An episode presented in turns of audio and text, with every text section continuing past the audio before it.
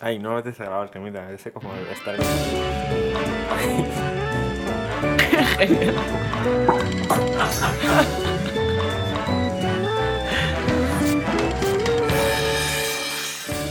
Buenos días, buenas tardes, buenas noches. Esto es un capítulo más con Ana, Hola. con Bea, Hola. con Pablo Hola. y con Ricky. Buenas, guapos. Y un servidor desde, desde Donosti, que estoy grabando a distancia otro día más. Eh, hoy me habéis cambiado de sitio, así que eh, he dicho el orden distinto. Qué pena, creo que es la primera vez que nos pasa en este podcast. Es verdad. Eh, y por otro lado, creo que va a entrar en la grabación lo que acaba de decir Pablo, de que no le apetece grabar cremita. Le apetece estar con nosotros como si fuesen excluyentes. no, porque Pablo cuando está grabando Cremita no está con nosotros, está en un trance radiofónico donde está muy preocupado en, en- en su- en- en ser más preciso radiofónicamente. Estoy concentrado en, en dar la máxima calidad de contenido a nuestros oyentes. Es verdad. Que- porque no nos ven en directo, que si, si nos viesen las caras se, ve a Pablo con los ojos en blanco casi levitando. Eh, noticias, noticias, un pequeño antes de empezar con el concurso de Radio. Este es el podcast más cercano a la, a la- ¿cómo se dice? A la radiante actualidad, no, a la... Rabiosa. Rabiosa. Antes lo estaba buscando y yo no me Rabiosa. salía. Rabiosa. ¿Por qué La rabiosa rabiosa? actualidad. ¿Por qué se dice rabiosa? Es está enfadada. Es- actualidad. está un poco rabiosa, la verdad. No. Yo creo que Y había, enferma. hay veces que la actualidad estaba rabiosa y otras que no, ¿no? En la Revolución Francesa estaba muy rabiosa la cosa, pero yo qué sé, eh, en otro... en- Cuando cayó el muro de Berlín, Estaba- tú dirías rabiosa. Estaba No. la cosa rabiosa. una cosa rabiosa. ¿Sabías Sí, sí. que durante la Revolución Francesa la cosa estaba bastante rabiosa? Sí, sí. Así que podemos, podemos comentar cosas de, de esta rabiosa actualidad. ¿Qué está pasando? Que yo estoy un poco fuera, la verdad. Yo no... A ver, hay, hay un conflicto bélico importante. Sí. ¿Cuál? ¿Dónde? De, de cuyo nombre no. Creo que, creo que en Tanzania es, ¿no?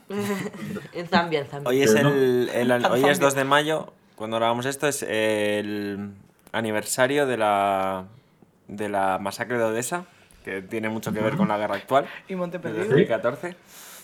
¿Y qué más ha pasado hoy? Nada, lo de. Lo de los fusilamientos. ¿Eso fue el 2 o el 3? El 2. El 2 Ah, de el 2 de mayo. mayo, fusilamientos, otro aniversario. Claro. No, lo- los, los fusilamientos fueron el 3. Por eso hoy es fiesta y mañana no. Y mañana tenemos ganas de fusilarnos. Vale, bien, mañana es bueno, fiesta en. Francia. Eh, y no es fiesta, y hoy es el día de la Comunidad de Madrid, ¿no? Sí. Felicidades. Felicidades a todos los madrileños y madrileñas, excepto a mí, que estoy en Donosti y aquí no hay fiesta y he tenido que estar cinco horas en puto clase y me jode mucho, pero me encantaría estar allí con vosotros. O al menos no haber ido a clase. Es el Madridía o Madría. Madrid, en Madrid. Ah, y el Madrid Bueno. ha ganado la liga. Ya, ya. Oficialmente. Sí. Enhorabuena. Enhorabuena, chavales. enhorabuena. ¿A quién le importe? Enhorabuena a Figo, a Ronaldo y a todos los demás. a A Zidane. Enhorabuena a Redondo y a su bizarreta.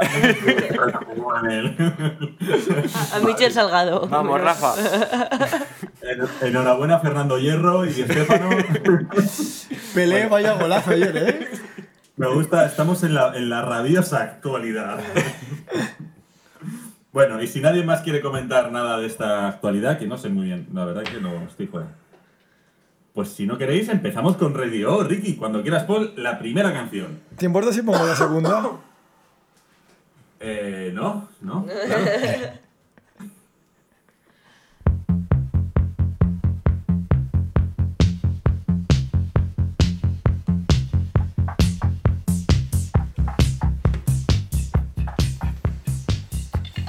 Es música del mundo. ¿Cantan? Música para humanos. Cantar no cantan, pero hablan un poco. Bueno, Tardan en empezar, ¿eh? Eh, buen bajo, ¿eh? Yo digo Yo- 2010. Yo voy a decir Ochentas. Alemania del oeste en 1980. Me estoy esperando a que canten, pero. Igual, esto puede ser de cualquier puto país, es un puto ordenador haciendo música. Tardan un poco, pero al final como que hablan un poco. Al final no, a la mitad. Yo creo, yo voy a decir finales de los 90. O principios de, principios de los 90, sí. Yo voy a decir. Uh, qué fresco, chaval. Ya ha cambiado, esto Yo creo que es cambiado. 2010 y. Muy fresco, ¿eh? Y vamos a decir. Suena. potente, suena de, de influencia europea. ¿O no? Es que ese fue un poco tropical. Eh, yo voy con Ana. No, no, tú decimos Vale. Tú tienes esta apuesta. Yo digo Japón, en principios de los 90. Yo voy a decir Suecia en los 80. Eh, voy a cambiar de continente y voy a decir. mm, oh, Bocoulia. sí. Eso ya excluye muchos años, ¿no? Bueno, Canadá en 2010. Kraftwerk tenía Bocoulia y la 80. Vale.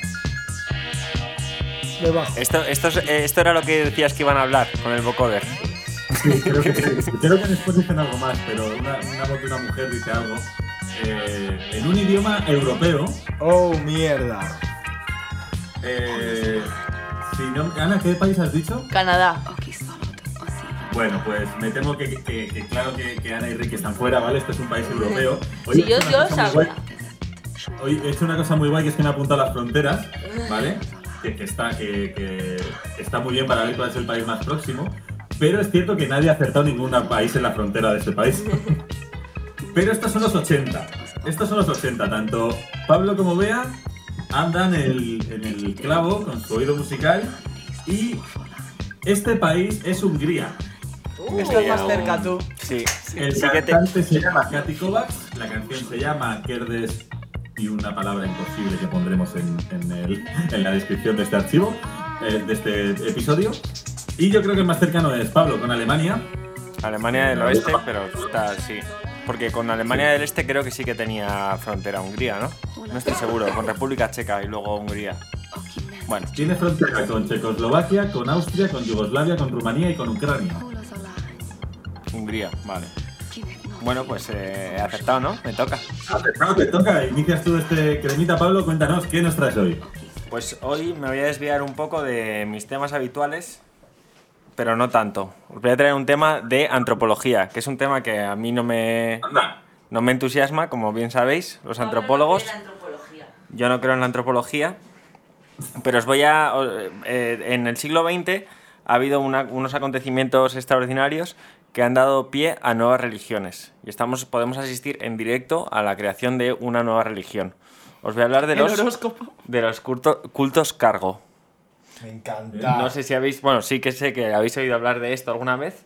Lo vamos a formalizar y, y a ver qué es y qué, rep- y, y qué podemos sacar de este análisis sobre nosotros también, sobre nuestra cultura en general. Si por casualidad alguien no ha oído nada sobre qué es un culto cargo, ¿podrías comentar un poquito qué es? Solo por si alguien está un poco perdido. Pues un culto cargo son unas religiones que han aparecido en, algunas islas del Pacífico a raíz de la Segunda Guerra Mundial.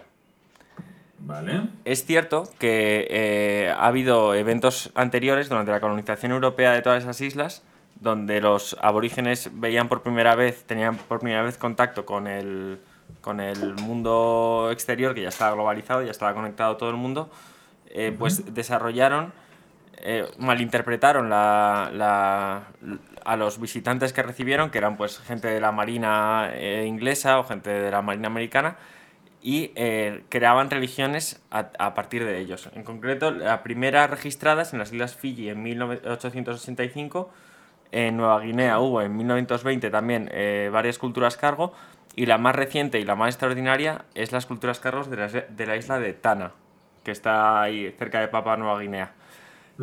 Esta isla eh, estaba totalmente aislada, sus habitantes no tenían contacto exterior y durante la Segunda Guerra Mundial fueron visitados primero por los japoneses y luego por los estadounidenses.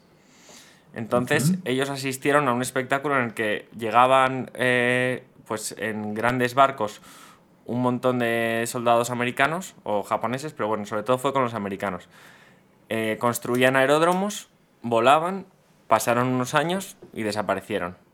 Entonces ellos estaban fascinados por las manufacturas de, de estos americanos, las islas de conserva, eh, los bolígrafos, y entonces consideraban que eh, como era evidente que esos soldados o esos humanos no habían fabricado esos objetos, eran los actos que hacían que, eh, o sea, las, las acciones que llevaban a cabo en su día a día, las que hacían que unos aviones enviados por los dioses eh, les eh, soltaran, o sea, les, les diesen todos estos bienes materiales.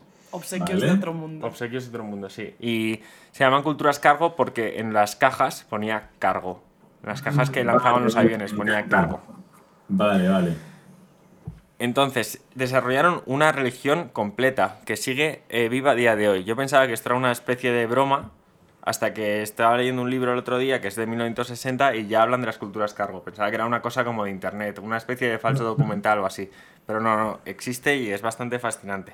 Los habitantes de estas islas, a día de hoy, eh, a raíz de lo que pasó con los americanos en 1940 y 42, eh, pues se disfrazan todos los días de, de soldados americanos, marchan por el campamento, eh, hacen como fusiles de mentira, hacen radios con antenas de, hechas con cocos y con, y con bambú, les hablan, esperando, entendiendo que eso es un ritual para que vengan los aviones del cargo. Entonces tienen un mesías. Su mesías se llama John From, Jo- John From, Frum o Tom Navy.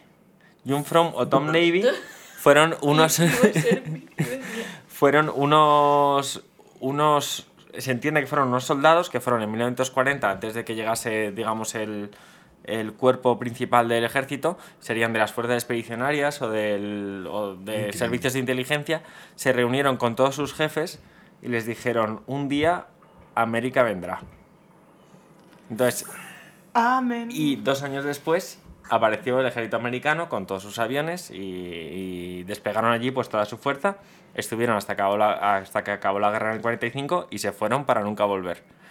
Entonces, ellos desarrollaron que este John Frum o Tom Navy, que son soldados desconocidos, eran realmente el mesías de un dios que se llamaba América. ¡Wow! Dios mío. Vale, un poco, y cuyo hijo es el tío Sam, no lo, no lo sé. Entonces, esta gente, eh, o sea, eh, los seguidores de este culto, que son la mayoría de habitantes, incluso a día de hoy, que yo creo que ya lo hacen un poco por. porque entiendo que ya tendrán más contacto con el exterior. Hombre, háblame de la, del resto de religiones, ¿no? Se han quedado un rato. Y el, el caso es que podéis ver vídeos en internet, pues lo que hacen es eh, eso, construyen aeródromos con paja, eh, marchan, porque ellos consideran que marchar, como hacían los soldados, es como una especie de ritual para llamar a, a cargo. Yo he visto aviones de paja increíbles. Sí, sí, están guapos. Como grandes y hechos de paja, claro, no vuelan, son, pero es paja eh, con forma de avión, pero muy bello. Qué fuerte porque eh, esto es uno de estos casos que la literatura como que predice el futuro. Hay una, hay una novela de, bueno, un cuentecito de Rudyard Kipling que se llama El hombre que pudo ser rey. Bueno, no sé si el, el cuento se llama así, pero la película sí se llama así, que es de dos eh, aventureros que viajan por la zona de Pakistán y se encuentran como en un, un pueblo y se hacen como los dioses, aunque, o sea, como que se, se apropian y se crea como toda una religión en, en torno a ellos. Aunque bueno, también se dice de Dorado y todo esto de mm, cuando la conquista de América, ¿no? Y Que Lisa- había, es que había, ocurre- había- Lisa Simpson con su diente eh, cuando crea una civilización y ella es la diosa La de esa civilización. O Ricky Morty cuando, con la, la, la civilización en la nave de... La de la batería la de su coche. sí. Pues es. eh, o sea, a raíz de, de- de esto, que es bastante fascinante, os recomiendo que veáis algún vídeo en internet porque realmente. eh, o sea, tú ahora les ves y dices, pero si eso es. ¿Sabes? Como que entiendes la situación desde otra perspectiva y dices, no seáis. Toláis, ¿sabes? Que esos sean soldados americanos. Pero esto abre la interpretación y esto ha sido utilizado. Aquí sí que me estoy saliendo un poco de. Estoy. Voy a expresar mi guilty pleasure. Que es como las teorías de alienígenas ancestrales. No, no sé si sabéis de qué va todo esto. Has utilizado este tema para hablar de esto, que es lo que realmente te interesa. Vale, entiendo. Sí, sí, no, voy a hacer, voy a hacer unos apuntes. Bueno, este argumento está como bastante manido en esta, en esta pseudociencia o especulación que se basa en que previamente al ser humano, bueno, en los orígenes de la civilización hubo o una civilización anterior que, que nos guió o eh, alienígenas que vinieron del, del espacio y nos enseñaron Los de pues, las pirámides. agricultura, los de las pirámides.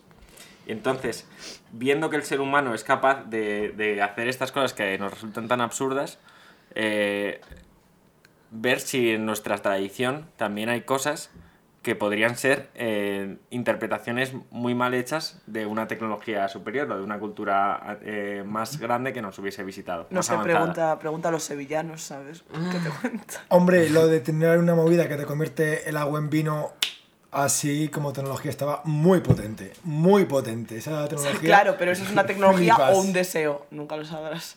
Yo creo que fue real. Y espero que fuese real. Aparece en un libro. Parece un libro real. Yo hasta lo que he estudiado. Claro, le he puesto referencia, chicos. Una, una de las cosas sobre las que se usa es las pirámides, ¿no? Que las pirámides son como triángulos de piedra y dices esto para qué es. Y si estas pirámides de piedra estuviesen imitando otra cosa, o sea, igual que los aviones de paja, naves espaciales de piedra, pues nosotros para rendir culto, como vinieron en el pasado, pues hemos hecho como triángulos de piedra. Y sobre todo hay una que me gusta mucho, que es el Arca de la Alianza, ¿no? Y sabéis, el Arca de la Alianza es, esta, es un arca donde se guardaron las eh, leyes de Moisés durante el éxodo o la diáspora, no, el éxodo, no la diáspora. El El éxodo, de los judíos desde Egipto a Israel y que tiene en la Biblia, eh, o sea, publicado en la Biblia, una descripción. Extremadamente técnica. Sí, sí. Voy a leeros muy poco y con esto voy a acabar. Eso, no, no tengo conclusión a este tema porque es como no hay conclusión, es solo para, para alimentar, alimentar las mentes de nuestros radioyentes.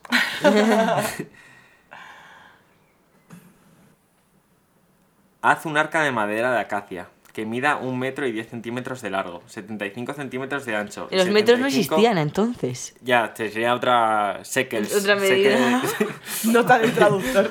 Como el, como el- Eh, un metro y Pies. 5 centímetros de, 25 de pies. avaricia judía. ¿no? perdón, perdón. Bueno, haz un arca de madera de acacia que mida un metro y 10 centímetros de largo, 75 centímetros de ancho y 75 centímetros de alto. Recúbrela de oro puro por dentro y por fuera y ponle un ribete de oro alrededor. Haz una tapa de oro puro que, metra un que mida un metro y 10 centímetros de largo por 75 centímetros de ancho, con dos seres alado- alados de oro labrado a martillo en los dos extremos. La tapa de los seres alados debe tener una sola pieza. Una de ellas estará en un extremo de la tapa y el otro en el otro extremo. El uno frente al otro, pero con la cara hacia la tapa, y sus alas deben quedar extendidas por encima de la tapa cubriéndola con ellas. Joder, parece Ikea, tío. Es, es Pero es, es- es la casi la descripción de que hicieron para Indiana Jones, el arca de la alianza. O sea que, o, o no sé quién ha influido a, a quién, pero supongo que habrán, para, para hacerla para el set de rodaje, ¿Qué fue antes? utilizarían esa descripción. El porque- huevo o la gallina. Y hay, La gallina. Indiana Jones o la Biblia. Nunca lo sabremos. La gallina. Y a lo largo de, de la Biblia, bueno, en el- esto está sobre todo en la parte del Éxodo. Ahí, pues continúan eh, instrucciones de, est- de esto, ¿no? Coloca después la tapa sobre el arca y pon dentro del arca la ley que te voy a dar, etc. Entonces son instrucciones que da Dios a Moisés. Dios a Straight. Moisés, sí. Y, y después Moisés dijo, esta es la orden que me ha dado el Señor. Llenen de, eh, llenen de maná una medida de dos litros y guárdenla para sus descendientes, para que vean la comida que yo les di a ustedes en el desierto cuando los saqué de Egipto. Porque se ve que el Arca de la Alianza producía un alimento que se llamaba maná, que fue de lo que se alimentaron los, los israelíes, o lo- bueno, los judíos pre-israelíes, para ir de Egipto a, a Israel. menos- que por cierto... Perdón. Tardaron 40 años, que no es tanta la distancia. Yo me he hecho el camino de Santiago en unas semanas y es casi la distancia misma. Estuvieron dando vueltas seguro, pero es que eh, además, menos mal que la, esta generaba maná y era comida, porque si llega a generar al grupo maná durante 40 años mientras ibas Pues- caminando, hubiese sido una tortura. Pues eso sí Eh, que habría sido un perdona, regalo de Dios. eh, Eso es, eso es lo que yo llamo un regalo de, Es de- que yo no sé por qué tenemos que entrar en descalificaciones a, a bandas como Maná, por favor. O sea, de No, verdad. no, yo, yo no digo que Maná sea un mal grupo, yo digo, no, no. Yo no me gustaría escucharlo 40 años, pero ni Maná ni a nadie. O sea, quiero decir, 40 años escuchando seguido un grupo estaría fatal. Pues el muelle de San Blas ya llevo 20, me quedo de los 20.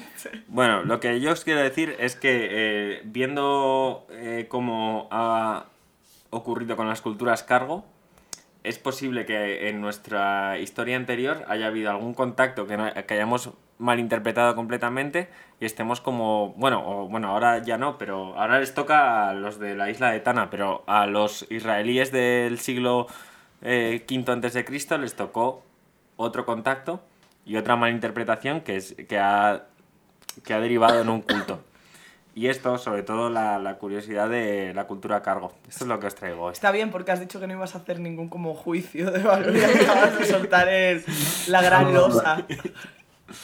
Pero No ya en el, en el próximo tema vuelvo con las conspiraciones. ¿eh? Solo, solo quería, solo quería decir que es muy posible que alienígenas nos, nos visitasen en el pasado. Solo quería venir a cuestionar el cristianismo y marcharme.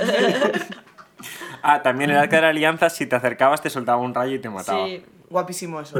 Sí. ¿Pero eso lo pone en la Biblia o, es po- o eso es por, por la momia o por Indiana Jones? Boku no Pues Hero no lo tengo muy claro porque he estado mirando hoy en la Biblia y no ponía nada de eso. Así que es posible. Ah, y a todo esto, el Arca de la Alianza es un. Históricamente está reconocido como que es un objeto que existió. O sea que Hombre, es que es muy precisa la descripción, ¿eh? es muy precisa la descripción. Estuvo muchos muchos siglos en, la, en el Palacio de David o en la sinagoga. Y, y en alguna de, de estos asaltos, alguna de las guerras que hubo en Israel, que ha habido siempre, eh, pues desapareció. Y ahora nadie sabe dónde está. Puede estar en el Vaticano, puede estar eh, destruida, puede estar como debajo de un, de un ultramarinos en Jerusalén. O sea, podría estar en cualquier lado. Pero que existió, que Sí que es esto. ultra, ese ultramarino. sí. es un mega marino. Eh, MK Ultramarinos, me gusta como nombre. de- Plus ultramarinos. Eh, joder, pues magnífico, Pablo, que traigas estos temas. Eh, son. eh, la historia tiene recovecos y tiene cosillas que tenemos que tener en cuenta y, y sobre todo tenemos que informar a nuestros radios oyentes de ello. Y desde Cremita nos hacemos cargo. Eh, pero vamos a seguir con Radio. Muchas gracias, Pablo, por tu Con la siguiente canción que no sé cuál vas a poner, Ricky. ¿Vas a poner la 1 ahora? Voy a ponerla a uno, sí. Vale, pues perfecto. Adelante.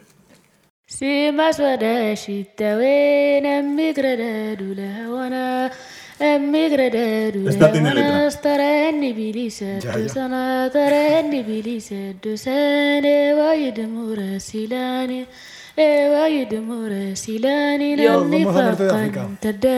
Yo diría Zambia porque creo que tiene que ver con el tema y, y así, pues, eh, si, si, si cuadramos Clavamos- sería la hostia. Vale, Anne y yo decimos Zambia en 1900, finales de los 90. Sí. Vale, pues yo voy a decir Arabia Saudí en, en los 2000. Damos mucha vergüenza con África en general porque damos como unos bandazos de no tenemos ni puta idea de la de cultura africana. Arabia Saudí no está en África. ¿Y esos son, y esos son los bandazos que damos? Está en Asia. Eso es a lo que me refiero. Yo voto también. Sí. Eh, Francia 2050. Es broma, ¿eh? Dios mío. Voy a decir eh, Etiopía. No es nada en gratuito ese 2000. Muy comentario. ese comentario. No eres ir racista, pero ha sido gracioso. Sobre todo porque, porque en Radio han puesto una cosa nueva que es que puedes poner como música de- del 2050, ¿vale? ¿En serio? Es, es porque ponen música actual, pero como intenta ser futurista, ¿vale? Entonces, Como el- ¿Cómo es esto que dices del disco de Björk? Como que es de, de los 90. Eh, el del primero. Sí, pero que podía ser de 2030 o así. Sí. Sí.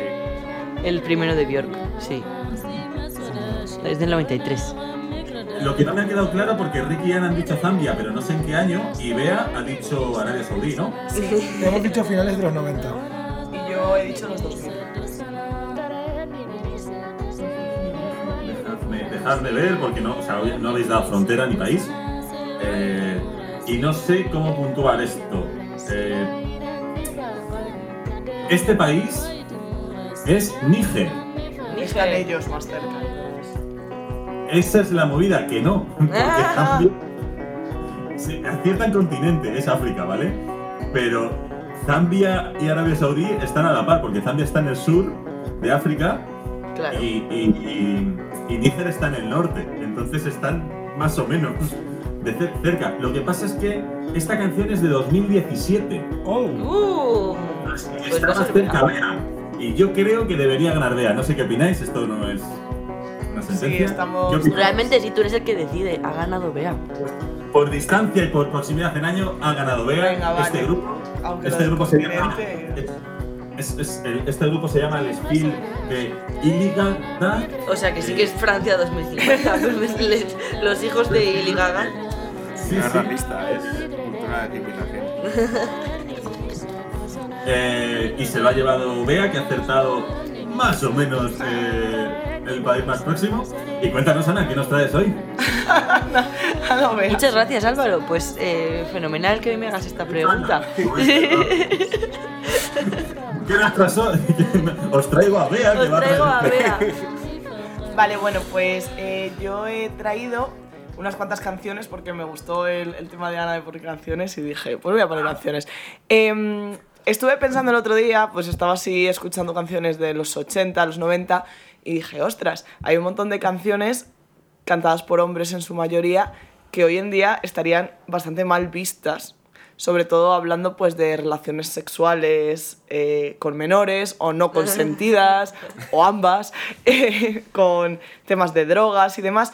Y bueno, pues me he hecho una recopilación de canciones que sin entrar en, en valoraciones así mm, nuestras, eh, os traigo una pregunta que es si creéis que hoy esa canción se cancelaría en plan general, o sea, la criticarían por Twitter, la gente haría hilos justificando por qué son horrorosas o no, ¿vale? Entonces he traído Y habría gente que las defendería. también. Sí, claro, o sea, habría debate, debate. Hay algunas que son más defendibles que otras, pero bueno, os he traído unas cuantas pues para ver un poco si estas canciones se cancelarían hoy en día, ¿vale? Solo por el contenido, no a nivel musical. No, no, no, a nivel musical todo está, todo es válido.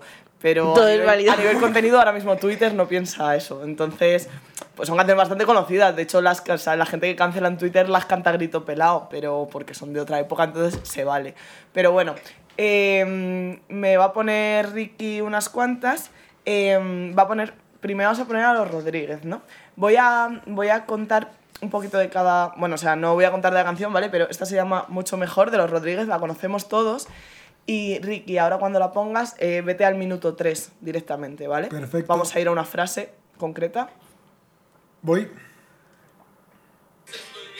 Uy, segundo, tengo que ponerlo que salga por, por el ordenador. Vamos allá. Va a ser tan fácil de montar este podcast.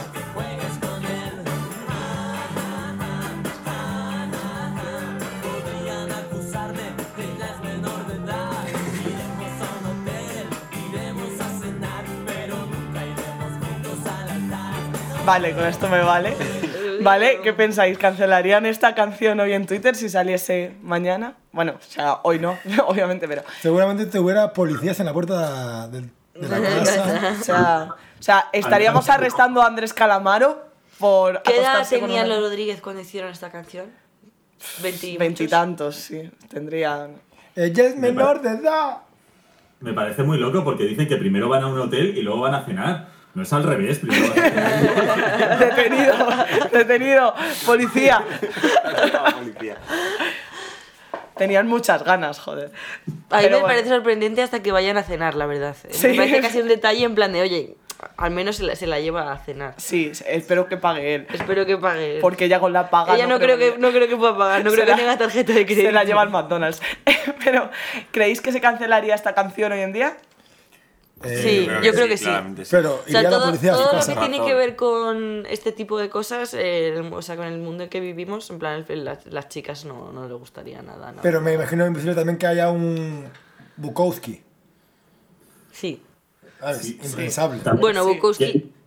Hombre, los libros están, es como nadie los lee, ¿sabes? Pasan más desapercibidos, eso es- también es cierto. En, en el- la ruta del Cares esto, os estuve contando varias cosas acerca de Crepúsculo que os dejaron un Ah, poco sí, sí, sí. bastante Sí, es que- locos de...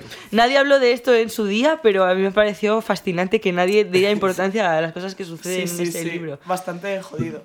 Es que ahora todo es tóxico, entonces. Bueno, Bueno, vamos a, a ver, seguir. Esto en concreto, esto en Sí. concreto es bastante tóxico. Sí, es jodido, es jodido. Vamos sí, a está seguir. diciendo que tiene una, una relación con una menor. Sí, es, es bastante recurrente esta mierda. Bueno, eh, vamos a, a ir a- al mismo tema, ¿vale? Con otra canción de sobra conocida, que es Carolina de M-Clan, ¿vale? Son como la misma canción. Sí, es del palo. De hecho, los Rodríguez y, Están y la- M-Clan son casi el mismo están grupo. en la misma playlist. Sí. Pero, dale, esta empieza, o sea, es un poco de musiquita al principio. Todos hemos aprendido con la guitarrita a tocar esta canción, es una canción que está en nuestros corazones. Vale, es la primera que aprendes a tocar con la guitarra, probablemente, mucha gente. Porque son acordes muy fáciles. ¿Tienes la de Carolina? Sí. Cada vez que conoces a una Carolina se la cantas porque es una cosa como que hay que hacer. Y empieza con una frase que todos conocemos que es La dulce niña. Carolina no tiene edad para hacer el amor. Sí, no.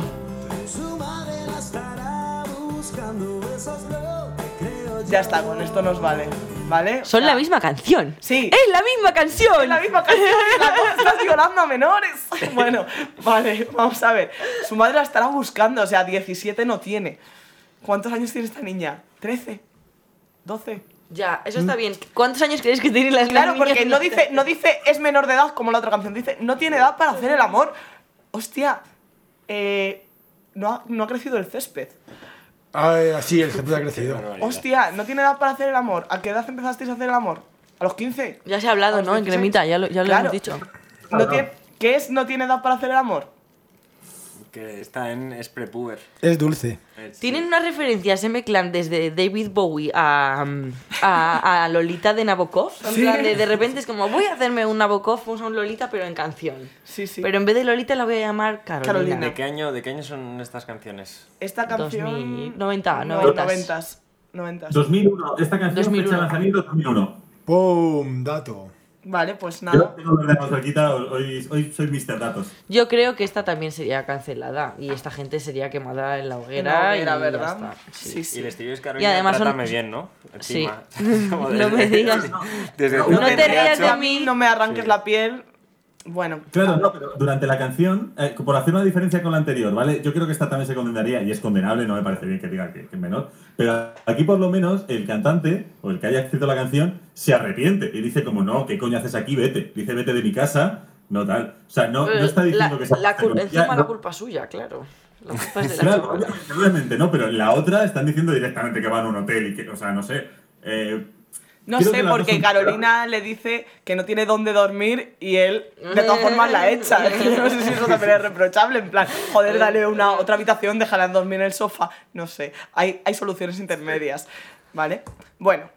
eh, 20 años han pasado. Sí. Vamos a ir a una un ¿Qué poquito 20 más antigua, ¿vale? 35 voy a palos tirado seguir- a Carolina. Es que en realidad, en realidad vamos a, a- a seguir con esto, eh, con la canción 15 años tiene mi amor de Dúo Dinámico. Dúo Dinámico seguramente doblaban a la niña de 15 años en edad cuando hicieron esta canción. Cuadriplicaban, que eran dos. Claro. Encima eso.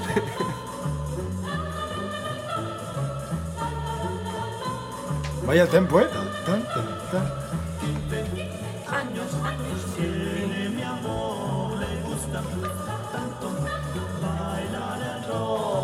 Vale, o sea, Vale, pero aquí Vale, yo no. por, por romper una lanza a favor del dúo dinámico. Y a lo mejor están hablando, eh, o sea, el que narra la canción no tiene por qué ser necesariamente el cantante, sino que puede ser un personaje que está creando que también tiene 15 años. Ya, pero el, el tema de que la llame chiquilla, Pero Chete Ya. Países de Andalucía es una cosa muy normal. ya. vale, o ¿Qué sea. dijo al final? que si le da un beso es todo lo que podría soñar o algo así. O sea, es un rollo Ah, bueno. bastante... Ya, Sí, es que realmente lo que recatado. dice Ana, que puede estar creando un personaje, pero todas pueden estar creándolo, ¿no? Pero siguen cantándole a esa mujer. Pero el que dice, si 15 ella es menor de edad, ahí te estás diciendo que tú no eres menor de edad. Porque Podrían si no, lo acusarme, dirías. podrían podrían acusarme. acusarme, lo está diciendo claramente. Está con la bandera es por verdad. delante. Sí, bueno, aquí, bueno, pues eso. Lo Dice- pero dice como 15 años tiene mi amor, dulce, tierna, como una flor en, en una parte de la canción que es da a entender pues que esa dulzura, esa ternura y ese rollito Virgen. mm, virgen Sí. eh, te pone. Claro, pero la cultura de los 15 está, o sea, por ejemplo, en Latinoamérica, en México, bueno, en todo es como 15 años. Ay, ya- o sea, toda, toda nuestra cultura está basada en Sí, eso. es cierto, yo por eso por una lanza es cierto que hemos marcado en nuestra sociedad como los 18 como el punto de puedes eh, follar. Podría haber sido... Puedes follártela. Sin que te acusen. Sí, qué mal. ¿No? Sin esconder. Pero digo que se podría haber pactado cualquier edad, que el problema está, que esto que yo creo que lo tratamos en uno de los primeros cremita, en la madurez de las ambas personas y que no haya rol de poder sobre la otra. Vale. Bueno, Vamos a- ¿Verdad? vamos a establecer, ¿esta canción se cancelaría si saliese hoy? Yo creo que no. Yo creo que no. No, es un poco más... Con ese tonito- más soft. Claro, además tiene este rollito así antiguo. Si fuera de Trapsy, plan 15, Ojo, cuidado, hay una parte de esta canción. Perdón, porque hay una parte de esta canción que dice: eh, De un jardín, la mejor rosa, pero cuando más me gusta es bailando este rock. ¿Esto es un rock? Ya es que llaman rock a cualquier cosa. ¿no?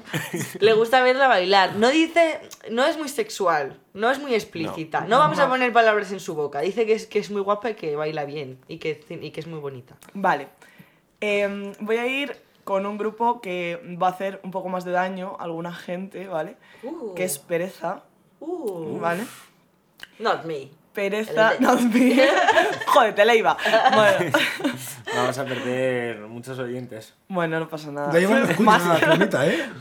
Leiva está aquí al otro lado de... de- Bueno, hola, De Leiva. las ondas. José María, ¿no? ¿Cómo se llama? No lo sé. Pero te escuché mucho, por eso conozco esta canción que no es muy conocida, ¿vale? Se llama Super Hermanas. Y ponla, eh, esta voy a dejar un ratito de canción, porque es un- toda una narración.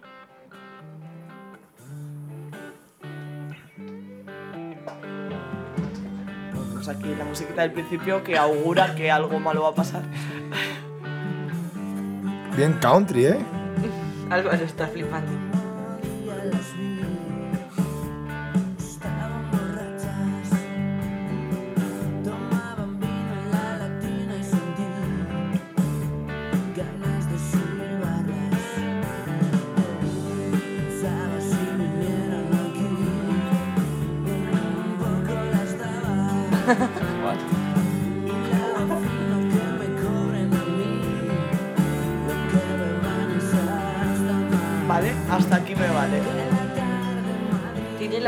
Muy bajita. Canta, pero bueno, dice, eh, el último día las vi, estaban borrachas, tomaban vino, en la latina y sentí ganas de silbarlas, pensaba, si vinieran aquí, un poco las daba, y lava fino, que me cobren a mí lo que beban esas damas, ¿vale? O sea, esto me ha recordado un poco a la polémica que ha habido de Chocas de... eh, emborrachaba a las chicas para luego llevármelas a casa, ¿vale? O sea, el tema de hilaba fino, en plan, estaba planeando eh, que me cobren a mí lo que beban esas damas para que beban mucho y luego darles, Dar- darles, básicamente, ¿vale? O sea, em, yo creo que esto hoy en día se cancelaría también, pero sí que todas las personas, o casi todas las personas que cancelan estas cosas, coreaban esta canción a muerte y adoraban a Pereza. Entonces, ¿qué pensáis de esta? A mí me parece muy obsceno el tono que, con el que canta. Creo que Pero es con el que todas las canta canciones, habitualmente, ¿no? Pero es sí. como de muy de baboso. Y la A mí me canción... parece muy baboso el un poco las daba. No del todo, ni siquiera, ni siquiera me rebajaría eso. Ya, la gente habla así. La gente los di- dice esas cosas. Sí. Sí, eso se dice mucho. Un poco... Un poco le daba. Un poco le daba Yo le daba. Pero lo de, lo de hilar fino y decir, cóbrame a mí sus copas, hilar fino, o sea, la expresión hilaba fino y pensaba, cóbramelas Sí. a mí, Napoleón Bonaparte de, de la violación. De la sí. sí, o sea, es un poco, lo veo como más elegante, no tan vasto como lo otro, pero Y no sé yo si, in- si invitar a beber Sí, con este objetivo, entra en la responsabilidad de la muchacha que está bebiendo. si no es, no es el Un- hecho de que invites a beber y lo cuentes, es, Es el ser un hecho de puto guarro. hilar, hilar para Puto planear eh, Claro. en Es que... decir, voy a invitarlas a beber para que estén más borrachas y así aprovecharme de ellas. Ahí está mal. Si dices, voy a invitarlas a beber porque me han caído muy bien y hombre, una os invito, pues eres un tío majo y luego te vas a tu casa y ya está. Joder. Vale, Daría Ay, para un señor. par de días de cancelación y luego se olvidaría, creo. Sí. vale. Un poco las daba. Soft cancellation, vale. Quiero, quiero aislar otro verso, quiero aislar otro verso. Luego dice una cosa que dice, nadie diría que tuvieran que ir a la facul mañana. a la Sí. facul. Sí, a la facul. Eso ya indica que él tiene por lo menos 40 años. Facul Díaz, ¿sabes? arroba, arroba Twitter. Hay otra, hay otra frase que dice eh, como que un chaval, o sea, eh, y susurra a un chavalín cómo les gustan los números impares, también insinuando que a las chavalas les gusta hacer tríos. O sea, toda la canción es una joya, ¿vale? Toda la canción es una joya de la, del, del gusto por las orgías. Al menos son mayores de edad. Sí, son mayores de edad y son hermanas y les gustaría follarse a las dos hermanas a la vez. Está, eso es de lo que habla la canción, básicamente. ¿Vale? Pero bueno, tampoco es que sea como súper jodida, excepto por el hecho de emborracharlas antes, ¿vale? Que bueno. Igual. Ahí igual está, ahí, ahí queda, ahí queda eh, en un disco de pereza esa evidencia. Vale, ahora os voy a enseñar la que probablemente sea la más jodida, ¿vale? Esta canción es de los Ronaldos, ¿vale? Los Ronaldos, eh, a.k.a. Coquemaya, ¿vale? Que también cantaba en, en la de los, Ro- En los Rodríguez. eh, no, sí, que en la de los Rodríguez, la de mucho mejor, ¿vale? Coquemaya no se salva por ningún lado, ¿vale? O sea, le cantaba una canción de amor a la cocaína, ahí a todos nos pareció genial, pero esta no nos va a parecer A, tan bien. a la heroína, ¿no? A la heroína, es verdad, a la heroína, a la heroína. Vale. Machutes, no. Pero no, y a la cocaína, no, no, bueno, da igual, seguimos. Vale, bueno. Esta se llama Sí Sí, ¿vale? Sí Sí, en plan, El sí de que hace referencia al no es no. bueno, o sea, es un paralelismo genial con el no es no, ¿vale? Y, y dice así- desde el principio también es, es jodida. Vamos a escucharla. Muy rock and roll. Creo que ahora acabas de leer la letra. Yo, yo también la conozco.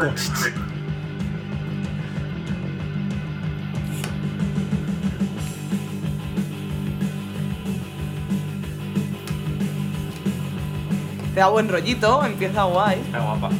¿vale? Estás haciendo mal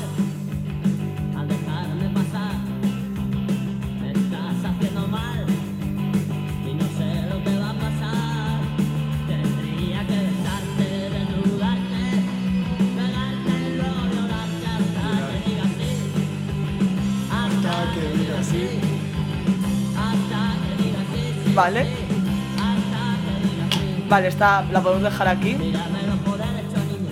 Ya no está guapa, Bueno, me esta, había esta canción, eh, por si no habéis entendido, dice, estás haciendo mal al dejarme pasar, estás haciendo mal y no sé lo que va a pasar, ¿vale? Rima pasar con pasar, ahí ya les hemos cancelado.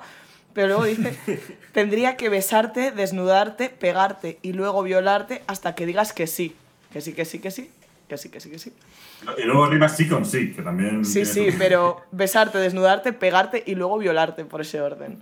Violarte hasta que digas sí. Hasta que digas muy sí. Jodida, ¿eh? muy jodida. Esta es muy, muy, muy turbia. Esta es. Está. Bueno, creo que. Yo creo que hoy en día hasta que se le vería como un punto de que está pasado de rosca la canción y que como, hay- como que quiere como denunciar, ¿no? Yo creo que Pues hoy en día nadie se lo tomaría en serio como una reivindicación a la Como la violación, de- sino como algo artístico. Como la de los punsetes, la de me gusta que me pegues. Sí, Sí. Algo así. párteme la cara. Dice. Pero es Ahora, que a mí esta no me da esa sensación, ¿eh? Igual es verdad que no lo conozco a este grupo, pero esta no me da la sensación de que sea así. Yo creo que la veo como una, una canción romántica. Y ahora con el, con el tema de Igualada, la verdad es que ponen los pelos de punta, ¿eh? Sí.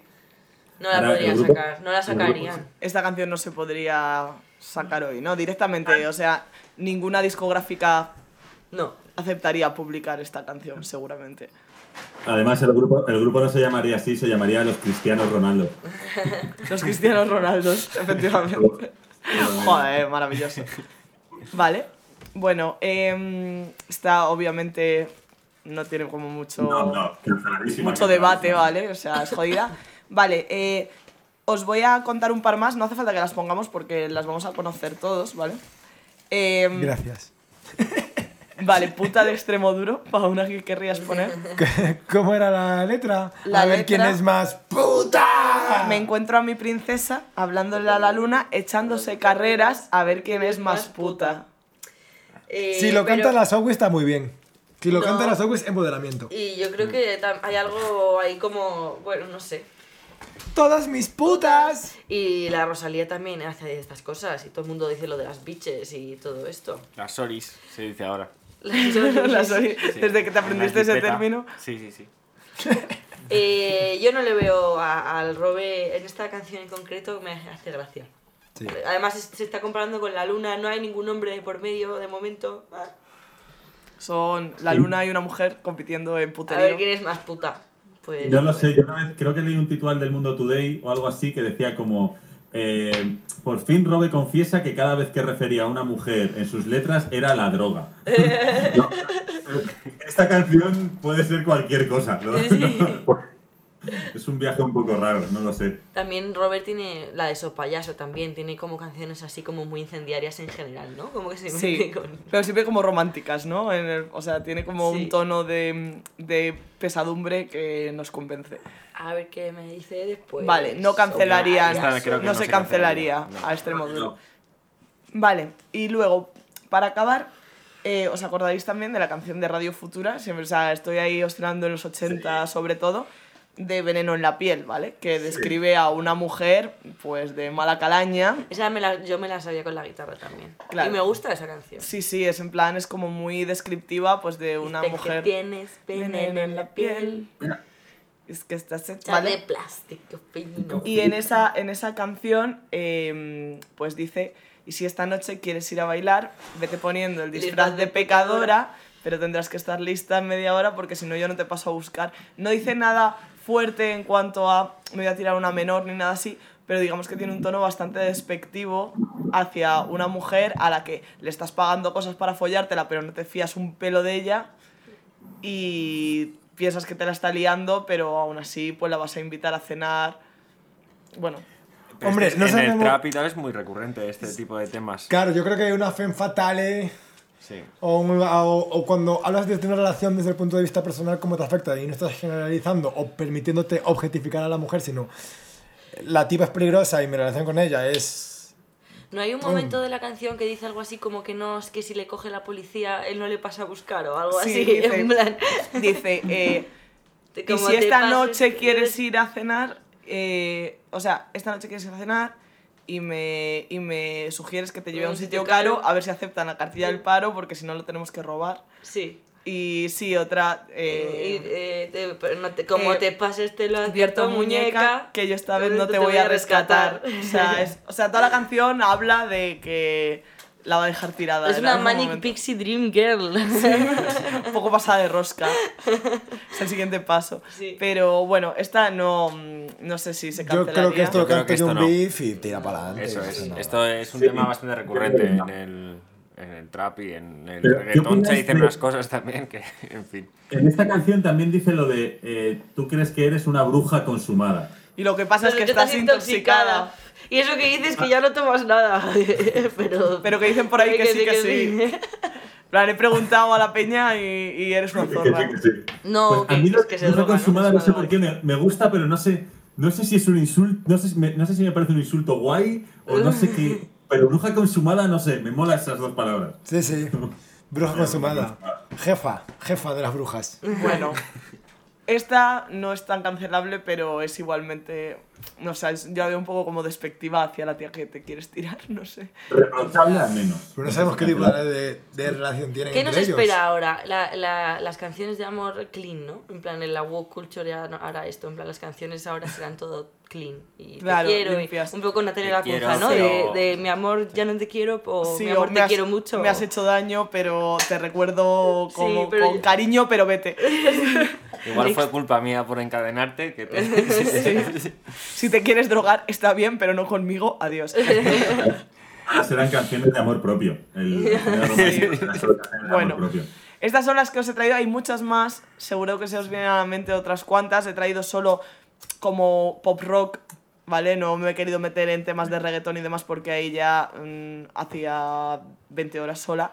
Pero, mm, pero bueno, que, que no solo el reggaetón tiene estas cosas, que quería traer un poco también pues que el rock que se defiende y los, las figuras del rock pues como Andrés Calamaro o como Coquemaya, que nunca se han cancelado, cuando sí se han cancelado muchos reggaetoneros, pues también han cantado sus cositas un poco mm, cuestionables. Entonces, pues eso. Y, y más, y más que cuestionables alguna, como hemos visto. Sí. Eh, joder, yo es que además eh, confieso que estos grupos, o sea, eh, los Ronaldos, los Rodríguez, eh, Radio Pereza, Futura. Claro. Te juro que me creían que era- yo ¿El mismo grupo? después con los, con los años, con los años ya he ido distinguiéndolos, pero cuan- con 15 desde los 15 a los 20 años yo me los pasé pensando que eran lo mismo. Sí, O sea, sí, 100%. Bueno, pues, pues en temas ya has visto que también son lo mismo, son bastante recurrentes. Pues maravilla que lo traigas sobre la mesa, Bea. Eh, maravilla de sección. Y ahora vamos a ir terminando esta mitad de programa, que ya llevamos la mitad, con lo acostumbrado que tenemos esta temporada, que son nuestros anuncios. Y vamos con el siguiente anuncio. En Deco Instant nos encanta la cerámica, la creatividad y trabajar el barro con las manos.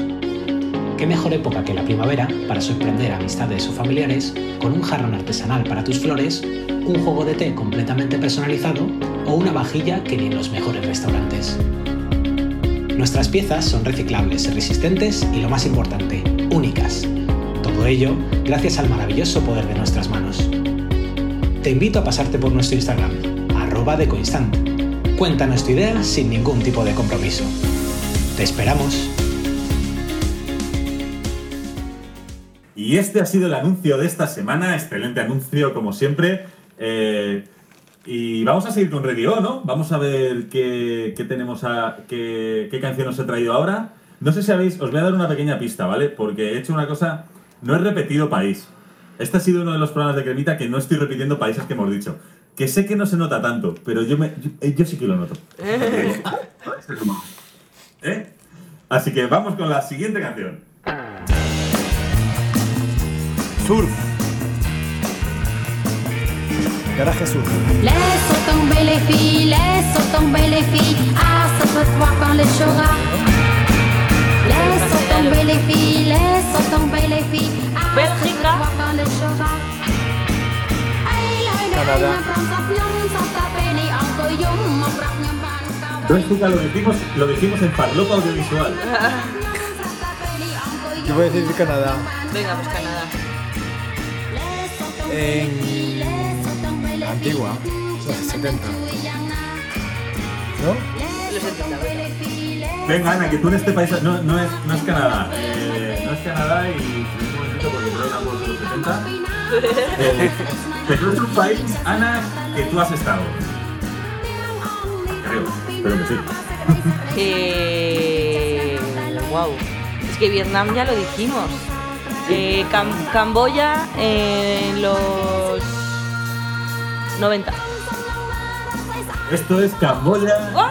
2015. ¡Uh! Qué moderno. Y que rote jugaba. El grupo se llama The Cambodian Space Project, la canción Lisette Tombe de Gil. Y, y nada, ya habéis ace- y has acertado, Ana. Eh, cuéntame, ahora sí, digo Ana, ahora debería decir Bea en vez de Ana para corregir mi error. Sí. Y yo le doy paso a Ana. Pero eh, cuéntame, ¿qué nos traes hoy? Pues hoy venimos a hacer un díptico, ¡Pum! eh, Ricky y yo, para hablar de el hombre del momento, a quien le guste más y a quien le guste El hombre más menos. rico de Babilonia. Sí, Pero a ver, lo he dicho, no sabía que ibais a hacer un tema de mí. Yo sé que, me- que os muy bien, me estáis haciendo, pero está, está un poquito por encima ahora mismo. Igual, igual en die- en En 10 términos años no, ¿eh? Es verdad que gastas mucho dinero en País Vasco, pero no es para tanto, de verdad. sí, sí. ya, bueno. ¿Quién- ¿De quién habláis? De, Vamos a, ¿tú, qué, ¿Tú de quién crees que vamos a hablar? De Elon Musk, imagino, ¿no? De Elon Musk. Elon Musk. Que tiene Musk que Elon Musk. ¿Qué sabéis? ¿Hay alguna opinión así ya preconcebida al respecto? ¿Qué, qué os, qué os provoca su nombre? Pone nombres muy raros a sus hijos. Muy raro. No, solo a la última. Tiene, No, tiene, tiene siete hijos con, o con su matrimonio anterior, o seis. Tenía un, tri, un trillizo y unos gemelos. Dos- sí, cinco. Cinco, Un trillizo, cinco con, la, con la primera y Tiene que no ocho, recuerdo. En total. Es que yo creo que tiene más de cinco. Porque tiene como uno adoptado y otros cinco, más, sea- el, más, la de, más el de Grimes, que creo que es un niño. No cuida en absoluto a sus hijos. Eh, No. no solo es una máquina de hacer dinero, también es una máquina de hacer niños.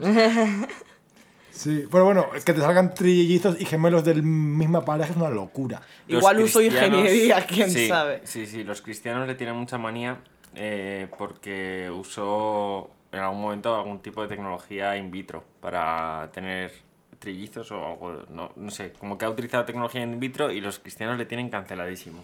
No solo los cristianos, la comunidad científica le tiene muy, muy cancelado también. Es una figura que despierta en general bastante desprecio, eh, a excepción de todo el mundo eh, de, De finanzas. de la- finanzas. Bueno, no y solo de el- finanzas. en el técnico tiene muy buen renombre, ¿eh? A la, es- a, la, a la peña de la guardería no le ha hecho ni puta gracia que los niños lancen rayos por los ojos. ni putísima gracia. No les, no les han molado. Una cosa, ¿sabéis dónde nació? Sí. En Sudáfrica. Por ¿no? eso, por Es eso decía yo lo de Zambia, porque parece ser que parte de la fortuna familiar, aunque no toda, viene de que... De las minas. De las minas de... de unas de minas de esmeraldas. esmeraldas, sí. Y ahí, bueno, eh, es que es, Bueno, una de estas de su padre. figuras. Sí, de su padre, no de él. Pero bueno, es una de estas figuras que yo, eh, leyendo, informándome sobre el tema, me pasa un poco como con Orson Welles, que dices, ¿y qué, cuánta de esto es eh, eh, real y cuánto hay como de, de propia ficción generada por, De por sí mismo? No, en parte por sí mismo, o sea, todas estas historias de el- la maravillosa hazaña de cuando eh, Elon Musk tenía 13 años, estaba en Nueva York, iba con unas esmeraldas en la mano, se las vendió a Tiffany's y, y sacó un montón de pasta, ¿no? Y hay un montón de, de anécdotas de este tipo de Un cómo... hombre hecho a sí mismo, en Sí, definitiva. de cómo desde de Elon Musk, desde que era un chaval, que bueno, parece ser que es cierto, era un tipo eh, extremadamente bien dotado para la, sobre todo para la programación, ¿no? Que es lo, lo que su fuerte. Su, cu- bueno, y las finanzas y la economía. Bueno, sí, por supuesto, pero como que en el ámbito cien- porque la, la comunidad científica, eh, bueno, supongo que también la economía cuenta, es, esta- es, una, es una rama de todo esto, pero, no lo pero la, lo- la ciencia no lo, no, lo, no lo mira desde ese punto. Yo, eh, por lo que he comentado a mis colegas, eh, especialmente del mundo de la física, es un tipo que eh, se le acusa de no haber hecho nada por sí mismo de que él como que tiene una idea, contrata gente para hacerla. Y eso es una excusa para que la gente Bueno, le critique. ese es un argumento súper cristiano. Sí, y- eso terrible, es- terrible, estamos de acuerdo. Y eso es mentira, porque el señor... Vale, cuéntanos, Ricky. Eh, hago un- eh, intento hacer un resumen de su vida hasta llegar a la cantidad de empresas que, que tiene y ya ahí pues ya tiramos el debate por donde queráis. Entonces yo voy a intentar hacer un pequeño resumen para hacernos una idea de este señor. Bueno, a, a día de hoy tiene 50 años, acumula un patrimonio de 247 mil millones de dólares, lo cual le hace el señor más rico del mundo. Se ha gastado bastante en Twitter. Sí, 44 mil. Claro, pero he, he escuchado que hay un poco de trampa en esto de Twitter porque eh, gran, parte, gran parte de las acciones las tiene como una empresa que no recuerdo el nombre, que es como parte de, parte de, de BlackRock y como que se realimenta el cambio entre ellos. O sea, como que el cambio no les viene bien, a- o sea, no les viene mal a nadie. No, Y- no me acuerdo exactamente. Pero... Y además no está comprándolo en cash, sino que lo está comprando mediante opciones de sus- las acciones que tiene él de Tesla. Es decir, dice, yo tengo estas acciones, banco, déjame este dinero, te dejo estas acciones como aval y compro tu, y me dejas 44 mil millones para comprar Twitter. 44 mil billones. Mi, mi, millones. Depende de, en sistema europeo, ¿Cuánto es? 44 mil millones, Millones. que son 44, 44 billones, billones en Estados en Unidos. Estados Unidos. Es un cero menos. Ah, vale, vale, de billones. acuerdo. tres ceros menos. Vale. Sí. Creo que era el presupuesto que había. Mil. Cua- Claro, pero Este, un cero el- menos el billón eh, estadounidense respecto al billón Correcto. europeo. El Joe Biden, bueno, la administración americana, el gobierno americano actual, había propuesto para combatir el cambio climático en Estados Unidos un plan extraordinario que costaba 40 mil millones. O sea, menos de la compra de Twitter. Ese era como el plan de choque para parar todo. Era menos, era menos que la compra de Twitter. Para, pero bueno, esto es apunte. Entonces, eh, cabe destacar que el segundo más rico, Jeff Bezos, tiene 180 mil millones, por lo cual la ventaja es de 60 mil millones, que es como muy bestia. Eh, sus padres, como dijo Ana, son Errol Musk y Midge Haldeman, que era una nutricionista y modelo, y su padre, pues, un minero en Sudáfrica. No, no era minero. Minero era no. terrateniente. Soy Un, minero. un- un- un profundo, eh, seguramente eh, explotador blanco en Sudáfrica. Eh, tiene pinta. Eh, Era más de látigo que de hoz. Decían- Bueno, la hoz tampoco se usa para minas, pero me habéis entendido. De pico. sí. Es que soy muy de ciudad, perdón. Eh, en, en palabras de el padre de Elon Musk, de, eh, dijo que teníamos tanto dinero que a veces ni siquiera podíamos cerrar nuestra caja fuerte. Es decir, que viene de familia con mucha pasta. Tan fuerte no sería, también te digo. Sí, y se criaron, por lo que he leído también, como que ellos, eh, como los padres estaban muy ocupados y pasaban mucho tiempo como fuera de casa, eran un matrimonio así como muy moderno y liberal, entonces los, él se cría con sus hermanos, dos, y con sus primos, todos en el mismo chalet, y como que se quedan como en muchas ocasiones solos en casa y están ahí haciendo pues sus perrerías entre ellos. Lanzándose esmeraldas y Sí. todo eso. A los nueve años comenzó a programar una Commodore VIC 20 que tenía 8 kilobytes de memoria RAM. A los 10, a los 10 aprendió a programar, a los 12 dise- eh, diseñó su primer programa, que era un juego del espacio que se llama Blastar, que lo ¿Tardó dos años en hacerlo? Eh, porque muy genio, o sea, tampoco, tardó dos años, no sé. ¿Cuántos videojuegos has hecho tú, Álvaro? Pues hice eh, videojuegos, hice la práctica de... de- El, el chat de WhatsApp de, de programación 2. No, pero luego hicimos el, vi- el videojuego de, de Toy Story en la asignatura de vídeo eh, de Teleco, ¿eh? Así que, ojo, cuidado. Uno, es verdad que yo lo hice con 20 años y no con 10. No, y para, disculpas. y Que tenga cuidado conmigo, que tenga cuidado conmigo. para Por mí lo más estás en País importante... Vasco con dinero. Para mí lo más importante es que estamos en 1984, que no puedes abrir Google y decir ¡No me compila! Stack Overflow no existe todavía. Ya, es verdad, ahí me, ahí me pilláis, sí. Mm. Vendió el juego por 500 dólares a la revista surafricana PC and Office Technology. Publicaron las 167 líneas de código que tenía el, ju- el juego y reseñaron. Ya les cubrió media revista. En este juego tienes que destruir a un carguero extraterrestres que lleva bombas mortales de hidrógeno y status Bing Machines, que no sé qué es. El programa hace un buen uso de los sprites y las animaciones. En este sentido, en este sentido su lectura merece la pena. En otros no. Pero bueno, que muy curioso que ya el juego que hizo fuera sobre el espacio exterior. Sí. Eh, Y las bombas de hidrógeno, que es gran hater de la tecnología de hacer energía mediante hidrógeno, que la detesta. Dice que es de imbéciles. Hombre, es su competencia directa a Tesla, es, o sea sí. que. Hombre, te digo su argumento, que yo no sé muy bien. Lo sé. Él lo que dice respecto al hidrógeno rápidamente es...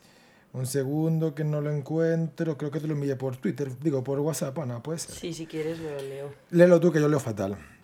Tienes que leerlo muy de, de- o sea que a, a mí el argumento este como que sus padres eran ricos, sabes, como que eso no es exclusivo de este tío tampoco. sí, que sí. Eso es eh, padres ricos ten- tienen mucha gente. Tenemos todos iba a decir, pero tampoco, pero, pero que, que no es una cosa tan extraordinaria. Igual nosotros tenemos padres ricos para mucha mucha mucha gente del mundo, para Sí. más de la mitad del mundo. Y sin embargo, pues hay o sea, hay un salto cualitativo de lo que de lo que ha hecho este tío. Si tomas un panel fotovoltaico, y usas su energía para cargar una batería directamente, en vez de romper agua, tomar el hidrógeno, retirar el oxígeno, comprimir el hidrógeno a una presión extremadamente alta o licuarlo y ponerlo en un coche y hacer funcionar una célula de combustible, eso es casi la mitad de eficiente. Es terrible. ¿Por qué harías eso? No tiene sentido. El hidrógeno tiene una densidad muy baja, es una molécula perniciosa que trata de ocupar todo el espacio. Produce fragilidad en el metal. Es un gas invisible. Si tienes una fuga, no ves la fuga. Es extremadamente inflamable y arde sin llama. Si tuvieras que escoger un sistema de almacenamiento de energía, el si tuvieras que escoger un sistema de almacenamiento de energía, el hidrógeno no es la elección más estúpida. Escoge el metano, que es lo que hace él, que es más fácil, o el propano. La mejor pila de combustible de hidrógeno no gana las baterías actuales. Entonces, obviamente, no tiene sentido. Será evidente en los próximos años. No hay razón para que tengamos este debate. Mi, profesión- mi profes- posición sobre esto será súper obvia a medida que pase el tiempo. Eso y que cuando cargas un coche de hidrógeno tienes que tener muchísimo cuidado porque está a una temperatura muy baja, entonces te puedes quemar de la mano. Eso, para que lo sepáis, si repostáis hidrógeno tened mucho cuidado. Em, curioso, se gastaba el dinero en cómics, ordenadores y juegos de rol. Como cualquiera. Claro. Como Eh, cualquier- Menudo nerdo, ¿no? Musk. eh, se divorcian sus padres por maltrato del padre a la madre. eh, y él se va con el padre. Sí, Eso- él y sus hermanos he leído. Eso es curioso. Su hermano también es bastante brillante, uno de ellos, el otro no sé nada. Kimball. Kimball Musk también se le da bien lo de hacer dinero y Kendall, programas. Eh, Se fue a Johannesburgo con el padre. ¿Qué dices, Álvaro? Que parece que ha dicho quién da más. ¿Quién da más? Em, curioso que en el high school eh, debatía... Ahora hablamos así. Es que lo apunté así porque dice copy-paste. Em, En el Copy IES, paste, en el, en el IES Johannesburgo. Era bilingüe. En los 80 debatía con su hermano cómo se podría desarrollar un sistema bancario sin papel mediante la tecnología. Pero que ya tenía la mente puesta en cosas.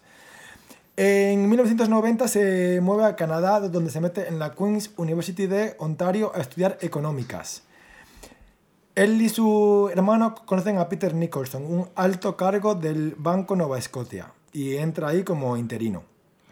Ahí descubre Elon Musk el sistema bancario desde eh, cerca, acaba siendo Head of Banking Strategies Assistant. Que suena muy así, pero vamos, que Era es un. Era asistente de, Claro. de estrategia, que es como un consultor a día de hoy. un consultor junior a día de hoy. Sí. Correcto. Era una Accenture cualquiera, vaya. Em, y nada, y tenía mucho trabajo al parecer eh, con la deuda económica de países tercermundistas y descubre cómo eh, los grandes estados hacen mucha pasta a partir de la deuda económica de los países eh, pobres. ¿Eso lo podrías es- desarrollar más o, o no? O sea, ¿cómo es eso de sacar rédito de la deuda de los países pobres? ¿Comprándoles eh, bonos? Hay dos opciones. Una, o dolarizas el país y le pagas a ellos la inflación, que no creo que sea así. Y otro es... En Camboya es así. Hablando Claro, de- sí, eso ocurre, eso ocurre eh, muchas veces. Y otra es, sí, que comprar bonos, pero poder, como tú tienes tanto poder sobre la moneda que quiere comprar dólares, si le juegas un poco trampa con el cambio que le das según la situación o según tal, puedes desestabilizar su sistema económico según te convenga a ti, porque tienes mucho poder sobre él. ¿Es lo que ha, ha pasado en Venezuela? En. Venezuela fue que se dejó de comprar el petróleo y dejó de entrar pasta. Pero con los dólares esto de cambio. O sea, como que allí es complicado eh, que te cambien a dólares, ¿no? ¿no? pero eso lo- lo hace el gobierno venezolano para evitar que la gente se vaya de la moneda todo lo posible. Le pone peros porque si la gente abandona la moneda, la moneda su- sufre inflación, que es lo que pasa al final, no puedes controlar a los humanos. En gran medida, Eh, a veces sí. Eh, otro de los trabajos que llevaba era un, era un trabajo para una compañía de videojuegos en Palo Alto, donde desarrolló un multitask para PC en C++. Muy importante la relación de Elon Musk con C++. Programa todas sus empresas van en C++. Me parece como muy Buenas, curioso. buenas noticias para mí. Es el, el gran defensor. Eh, y consiguió que pudiera leer el vídeo de un CD y correr el juego a la vez. El juego, el nombre de este videojuego, irónicamente, era Rocket Science. Eh, la vida te da estas eh, giritos. Em, también hacía pasta como desmontando y montando ordenadores. Es un loco del trabajo, obviamente. El, su compañero de piso durante la universidad, que se llamaba Navait Farok, decía que estaba obsesionado con la teoría, con la teoría de, ju- ju- de juegos y la ingeniería informática. La teoría de juegos es como... que vio una mente maravillosa y dijo, oh, John... ¿Cómo Yo- se llamaba? ¿Cómo se llamaba? ¿John qué? No me acuerdo. Bueno. En el 94, ya... Nas, John Nash. John Nash, eso es. En el 94, ya más mayor, junto con su hermano... eh, ¿Cómo se llamaba? Kimball. Kimball, Kimball y Elon. em, Parece una serie de TVOs para niños. Kimball. Crean un, crean un programa un poco tipo páginas amarillas de eh, rankear diferentes establecimientos en internet. Como un de si te TripAdvisor. gustan- sí, un poco, de- justamente. De si, de si te gusta más, si te gusta menos. Pues claro, en el 94 esto era para la gente que tenía PDAs o llegar a su eh, casa después y meterse en la web y dejar la opinión. También en C++. Esta empresa se llamaba Zip2 y la venden y Elon Musk gana por primera vez una buena cantidad de dinero que saca 22 millones de la venta de esta web, que era en pleno momento de la fiebre de las eh, Punto punto .com. Que eso un día tenemos, tenéis que hablarlo, vosotros que sabéis más de la fiebre de las .com. Yo no tengo ni idea, pero Yo es no muy lo- interesante. no tengo muy explorado tampoco. pero me encantaría. La, la burbuja, dices, de las Mm. punto .com. Que eso debía ser una crisis loquísima, que nos Sí. pilló muy, muy jóvenes. Sí. La mayoría de humanos si consiguen, eh, eh, no sé qué edad te- tendría ahí en el 94, pero consiguen 22 millones de dólares, pues se retirarían tranquilamente a vivir lo que le queda de vida y descansar. Él reinvierte todo este dinero en fundar X.com, una startup de banco digital, también en los 90. Era para poder hacer pagos mediante tu PDA o mediante internet. Eh, le sale competencia que se llama Confinity, que es otra empresa de pagar por internet. Eh, Confinity entra con una estrategia de marketing muy potente que es que regala 10 dólares a todos los usuarios que se registren. Que esto es algo que a día de hoy hace todo el mundo. Correcto. Y eh, Porque te, eso, son más importantes los datos. En esa época no pensaban tanto en los datos, ¿no? Pero en- ahora como que ya con tener tu dirección de email ya han ganado casi. Correctísimo. Eh, y él eleva la apuesta y regala 20 dólares a toda la gente que se vaya con X.com, que era su. Que esto empresa. está directamente relacionado con que este señor es un sociópata de manual. Podríamos leer las características de un sociópata y, y es ta- tal cual. O sea, es megalomanía a muerte y tiene un. es un macho alfa, pero el, el- el más alfa de todos los machos. Sí. Y no le puedes soplar porque. Y se da cuenta Porque te nuestro- compra Twitter. Se dan cuenta nuestra pareja de machos alfas que estaban con la startup del Banco Digital de que era un ciclo, un uroboros, digamos, que si seguían aumentando lo que regalaban al suscribirte se iban a hundir las dos empresas. ¡Qué Entonces, cracks, tío! Deciden aliarse. ¿Cómo lo supieron, eh? Teoría de juegos. Deciden aliarse y fundan PayPal. PayPal. Que por cierto, como curiosidad, he estado hoy eh, me he visto en la red social la película de Fincher, que para un poco por bueno, como en este formato de hombres del mundo de la tecnología. Y uno de los inversores de, de PayPal es un tal Peter Thiel, que también fue inversor de Facebook poco tiempo después. Y eso estaba muy relacionado con el Bitcoin. Sí. Pero sin duda, esta movida de cuando aparece aquí PayPal, la gente que ya estaba pensando en Bitcoin, que obviamente Bitcoin tardó como nueve años en aparecer, estaban todos como "Ay, el dinero, Internet, cosas. Estaban Sí. todos como claramente de En Silicon dinero, Valley, cosas. sí, estaban ahí todos. Estaban eh, claros respecto a eso. ¿Qué ocurrió? Ah, había un conflicto. Eh, Confinity estaba hecho con Unix y Elon Musk quería Windows, quería C++ para desarrollarlo. Entonces tenían discusión con eso. Él en el 2000 se casa con Justin Wilson. El trabajo no les había permitido ir de luna de miel. Nueve meses después planearon... Hijo de puta. Ahí voy, ¿eh? A esto falta aún. Nueve meses después planearon juntar negocio y ocio para hacer un viaje para buscar capital inversor y terminaron en luna de miel en los Juegos Olímpicos de Sydney. Hijo de puta, Max Supongo Max. que lo, lo decidió él. A las diez y media, cuando Musk estaba volando, se celebró una junta extraordinaria en la que se destituye a Elon Musk como director Eso es- ejecutivo y se nombra a Peter Thiel. Que es como una moción de censura, ¿no? Que gente, los mayores accionistas se juntan y dicen queremos cambiar de CEO. Esto sale en Succession, si lo habéis visto, y dicen como tú te vas fuera y ponemos a este. ¿Por qué Pero no tienes le- que tener como la mayoría de- del, del consejo, por decirlo Un así. golpe de estado. Un golpe de estado, o sea, un Sí. coup d'etat. Elon Musk cancela su luna de miel. Joder. A ver, es fuerte. Es verdad que es fuerte. O sea, Quiero el divorcio, También te digo que porque, te han puesto en contexto de que era una la y tal, pero te enteras que de repente que te han hecho esa jugarreta y es normal que te enfades por romper una lanza a favor de Elon Musk. Es verdad que esto es una de miel, pero ¿qué vas a estar? Es que no va a estar, va a estar pensando en otra cosa. Y, y- plan, que va a Coño, pero, "Mm, que le pero ella estaba como, bueno, demonios". le está pensando en otra cosa, pero la barra libre yo la disfruto igual, ¿sabes? O sea, tampoco era para esto, ¿no? Elon, Elon Musk Elon cariño. Por supuesto que Elon, ¿me prioriza mucho antes el trabajo sobre o el trabajo, el trabajo sobre cualquier otra cosa. No me, sí, o sea, Pero yo, yo, no, me, yo no me lo supongo jures. que su mujer era consciente de, de dónde se metía.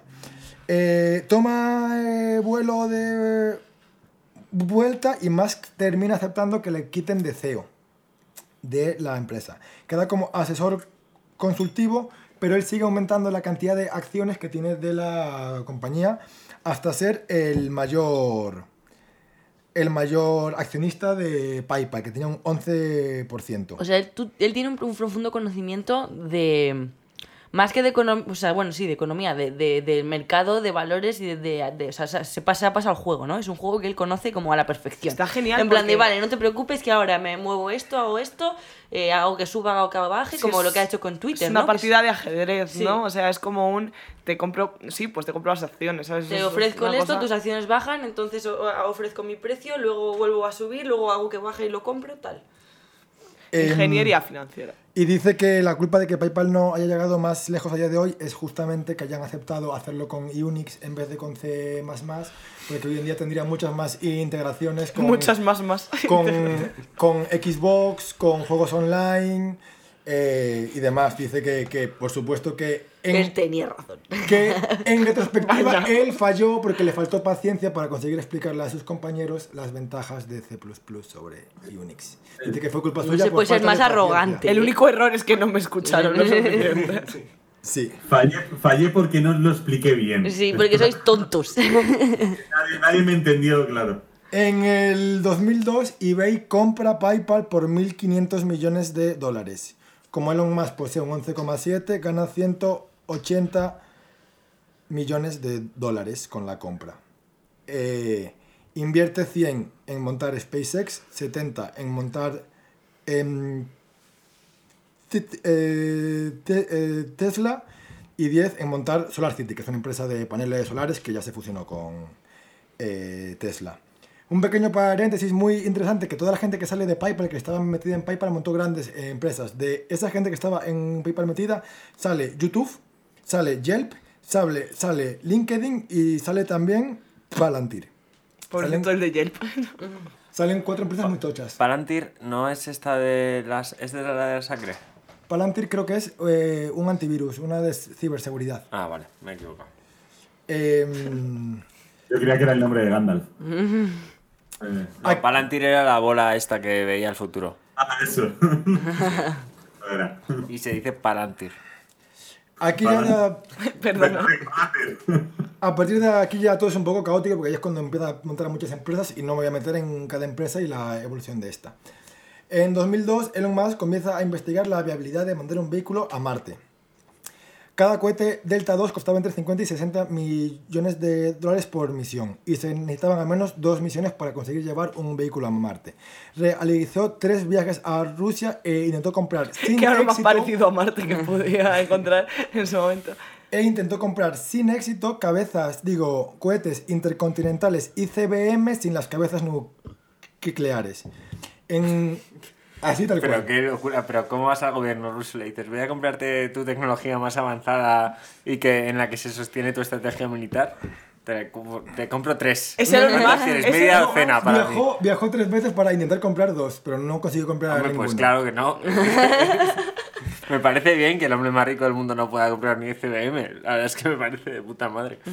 El avión de vuelta, bueno, en este momento él era un pringao, estamos en el 2002, pero sí, era un chalado loco. Eh, en el avión de vuelta con sus socios Mike Griffin y Jim Cantrell, Elon les mostró una hoja, una hoja de, una hoja de Excel en la que había estado trabajando durante meses. Como tú. Como Ana, que ha estado trabajando en una hoja de Excel durante meses. en varias. De forma Cuando simultánea. queráis os las enseño. Pero parece bastante legendaria esta hoja de Excel de Ana, porque hemos oído hablar de ella varias veces. Desde aquí, desde, era el primer, Eh, desde era, era el primer que... Desde Era, Excel. era el primer prototipo de SpaceX donde detallaba todas las partes del negocio. En el diseño usaría cohetes reutilizables, que esto ha sido como lo más eh, top, así como eh, explicable que la gente puede entender de lo que ha hecho Elon Musk, ¿no? Sí, que esto estábamos en el 2002, ahora Eh, vemos cuando- cohetes que aterrizan. Claro. Y de hecho he leído que contó con Jonathan Lolan para eh, hacer el, el- el montaje y el rodaje de, de cuando aterrizó. ¿Quién es? Eh, el hermano de Christopher Nolan, el de. Origen, ese gente que le gusta. ¿Sabéis que, bueno, luego, ¿sabéis que hay una rata que se ve en un lanzamiento de... Una errata. Una rata en, Ah, una rata. en el espacio, se supone. Una cosa como, esto es confi, pero como que todo es mentira. Me Luego, luego os lo enseño, os lo enseño en el móvil. Vale. Em, tendría una estrategia de integración vertical. En las necesidades de los clientes había un nicho emergente para lanzar satélites pequeños. Eh, bueno, el, el- ¿cuánto tarda esto? En, en- el primer cohete se lanza en 2016, 14 años después. Y creo que 14 se, años después. Y creo que se transmitió en YouTube, para que luego la gente no tenga paciencia, ¿eh? 14 años y creo que en el 2017 es cuando consigue aterrizar el primer cohete Sí, sí. Que tardó, pero desde que presentó la idea en el Excel de quiero montar un- una empresa donde un cohete pueda aterrizar y enviar pequeños satélites al espacio y me puede salir rentable, no había ningún tipo de empresa a la que parecerte o decir quiero invitar esto, es porque era la NASA, la tal, eran... Es la primera empresa privada, ¿no? Que, que, que lanza cohetes al espacio. Creo que sí. Puede ser la primera, eso no lo sé. Está Francia, Rusia y, y Estados Y Unidos. Estados Unidos. Eh, y aquí explica por qué su obsesión por viajar fuera de la Tierra, que sí, que lo leerán muchísimo mejor que yo, que es lo que está en cursiva. Un asteroide o un supervolcán podría destruirnos y nos enfrentamos a riesgos que los dinosaurios jamás vieron. Un virus manufacturado, ojo. La creación involuntaria de un mini agujero negro, no sé a qué se refiere. Cambios climáticos catastróficos o alguna tecnología que aún no conocemos que podría ser el fin de, que podría ser el fin de la humanidad. Hemos evolucionado por millones de años, pero en los últimos 60 nuestro armamento nuclear ha traído consigo la posibilidad de extinguirnos a nosotros mismos. Tarde o temprano debemos expandir nuestras vidas más allá de esta bola verde y azul o nos extinguiremos. ¿Qué opiniones, Pablo? Estoy bastante de acuerdo con Elon Musk en este tema. Sí. Sí. ¿Qué, qué es el asteroide, el mini agujero negro ese? ¿Qué Ah, no, ¿Quieres hay, una- saberlo de bueno, verdad? hay un eh, Grimes, que es la actual mujer de Elon No, Musk. ya no. ¿Ya Ya- no? ya ¿En serio? Para una cosa que me Lleva, lleva tres matrimonios. Pero fallidos. Grimes es de hace muy poco. Sí, Sí, Sí, pero ya lo han dejado. Pero ella sigue de acuerdo con el plan, según puso. Según puso. Es que Grimes en No 2019. sé si el plan es criar a sus, criar a sus hijos o si hay algo más. En, en 2019 Grimes publicó un, un disco. Y la portada de este disco, o algo relacionado con el disco, es una piedra donde hay unos emojis grabados como, como jeroglíficos. Ah, sí, ya sé lo que vas a contar. Y en, y en esta piedra aparece eh, El simbolito del COVID. como una fábrica con un virus más tres vacunas igual espacio. Y es en 2019, entonces me ha recordado esto que ha dicho, pero esto es especulación conspirativa. Esto es el, el punto Pablo más. para el tema. Un virus manufacturado. Pero a mí me parece, me parece correcta esta interpretación de... O sea, tenemos que expandirnos por el universo y convertir en vertederos todos los, todo el sistema solar, pero es nuestra... Hay que hacerlo, antes o después. Yo estoy de acuerdo también. Eh, monta... Si la pones, es- el otro día yo, yo lo hablaba con, no sé, recuerdo con quién. Eh, si pones basura en la cara oculta de la luna y la amarras bien, no, no la ves, se queda, pero no, no la sueltas porque, por como que esté ahí suelta como que da un poco de cosa. Pero si tú le pones una red, Un buen velcro. un buen velcro y la dejas ahí, ¿Y por qué no tiramos cosas al No sol? nada mal. No sé. O al sol. A mí me parece a la- bien, Pero sí. a la gente le parece fatal esto, lo, de la- lo del sol. No sé por qué, es por una concepción como de que el ser humano es... eh, como que la basura está muy mal y que el ser humano es una contaminación de... ¿De, de qué? De, de los desiertos de azufre de Venus. ¿De qué es contaminación? Pues claro, pues coged, coged toda la basura nuclear, que esto no se puede hacer por si explotas en la atmósfera, pero lanzársela a, a Ganímedes, ¿sabes? A ellos le va a dar igual. En cambio a nosotros nos molesta. Eh, montó- La gente está súper en contra de esto, de Sí, lanzar es- basura al espacio. Eh, Y hay más de espacio en el espacio, ¿eh? Hay muchos, sí. Mazo De espacio. hecho, tiene un Yo, a mí lo de- me, me parece peor que esté como por el aire si está amarrada. Si, si tú la ves y dices, vale, está aquí, ¿sabes? Sí, por si yo que sé, alguien te has dejado algo A mí de también me disturbia, ¿eh? Si no te puede caer encima, está genial. Como una nave espacial en- y cáscaras de plátano, ¿no? Como esta, esta imagen. sí. Em, Cualquiera que haya jugado al Mario Kart lo ve una mala idea. monta Starlink eh, hace no mucho, eh, que es para esto que ya planteó como en el 2002 de enviar satélites pequeños, pues dijo, coño, si envío unos 12.000 satélites al espacio puedo tener internet en todo el planeta Tierra y está en ello. Eh, dice que seguramente, no, pero ya lleva 12.000 y quiere llegar a unos 40.000 eh, satélites para que todo el mundo pueda tener internet sin depender de ningún tipo de cable. Es sin duda otra cosa espectacular, sobre todo por la cantidad de permisos que tienes que conseguir para que, te, para que como que el órgano legislativo mundial te deje llenar todo aquello pues de, de cacharros y enviarlos y que suban arriba y que se queden arriba. Después, más Y empresas. que la gente lo grabe. Una y de las- "Los aliens". Una de las críticas que se hace a. eh, bueno, he escuchado como algunas cosas en el día de hoy eh, sobre Elon Musk y todos le ponían a parir. En general, eh, la izquierda en general está muy eh, en contra Está de muy este en contra. señor. Lo que más se le critica en realidad es eh, la ibris, que eso es lo que le pone a la gente como la arrogancia, la- la- como esa actitud que tiene de deliberado, deliberada arrogancia en la que me la pela lo que me vayas a decir y lo voy a hacer igualmente a costa de lo que sea. Un poco Pablo Pero Iglesias, ¿no? sí, de hecho le criticaba a Pablo Iglesias. en, una, en una de ellos, no solo. Se cree el ladrón que todos son de su condición, ¿eh, Pablo? Y,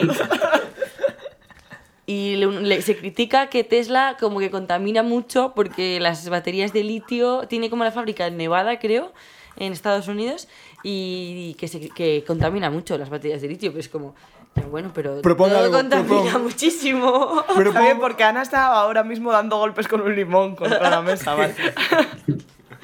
Es un detalle que quiero que sepáis. A mí este señor me cae, me cae mal, realmente, pero es verdad que es como... pues, Lo de la contaminación es que es un argumento facilísimo. Es la persona que más ha hecho por el cambio climático, en contra del cambio climático. Bueno, A ver, tampoco nos pasemos.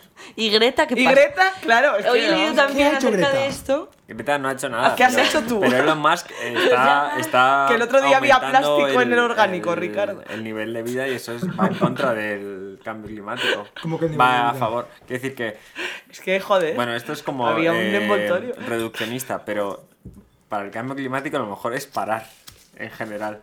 Elon Musk es el gran defensor de la natalidad, sí. Dice que somos pocos humanos. ya me, ha quedado claro. Por lo menos, por lo menos eh, hace, hace lo que piensa, no es Sí. hipócrita en ese aspecto. Su, su semilla está.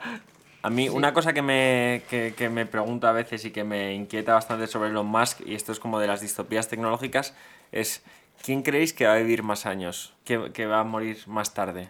¿Elon Musk o nosotros? Nosotros Elon sí Musk tenemos una vida normal. Tiene una empresa que se llama Alcyon Molecular, que es miembro de la junta directiva junto a antiguos compañeros de PayPal, que el objetivo de la empresa es extender la longevidad. Por lo Ya, tanto, pero- ponte las pilas. Por lo cual Elon Musk va a vivir que te cagas. Que te posiblemente, un piti. imagínate Creo que, vive está. 300 años Elon Musk. Entonces nuestros hijos y los hijos de nuestros hijos tendrán a Elon Musk como el hombre más rico del mundo. Y esto a mí me inquieta un montón. Esto es de distopía. Ese es el peligro. Eso es peligrosísimo. ¿Pero de verdad crees que va a vivir 300 años? Más de No lo sé. 120 yo creo que seguramente sí. ¿En serio? Así, exactamente, ¿no? Y- 120. sí, sí, con acceso a tecnologías. O de esto de como que se de- descargue su, su Ghost o su Psique y se instale en otro cuerpo. Porque también Esto lleva Neuralink, además.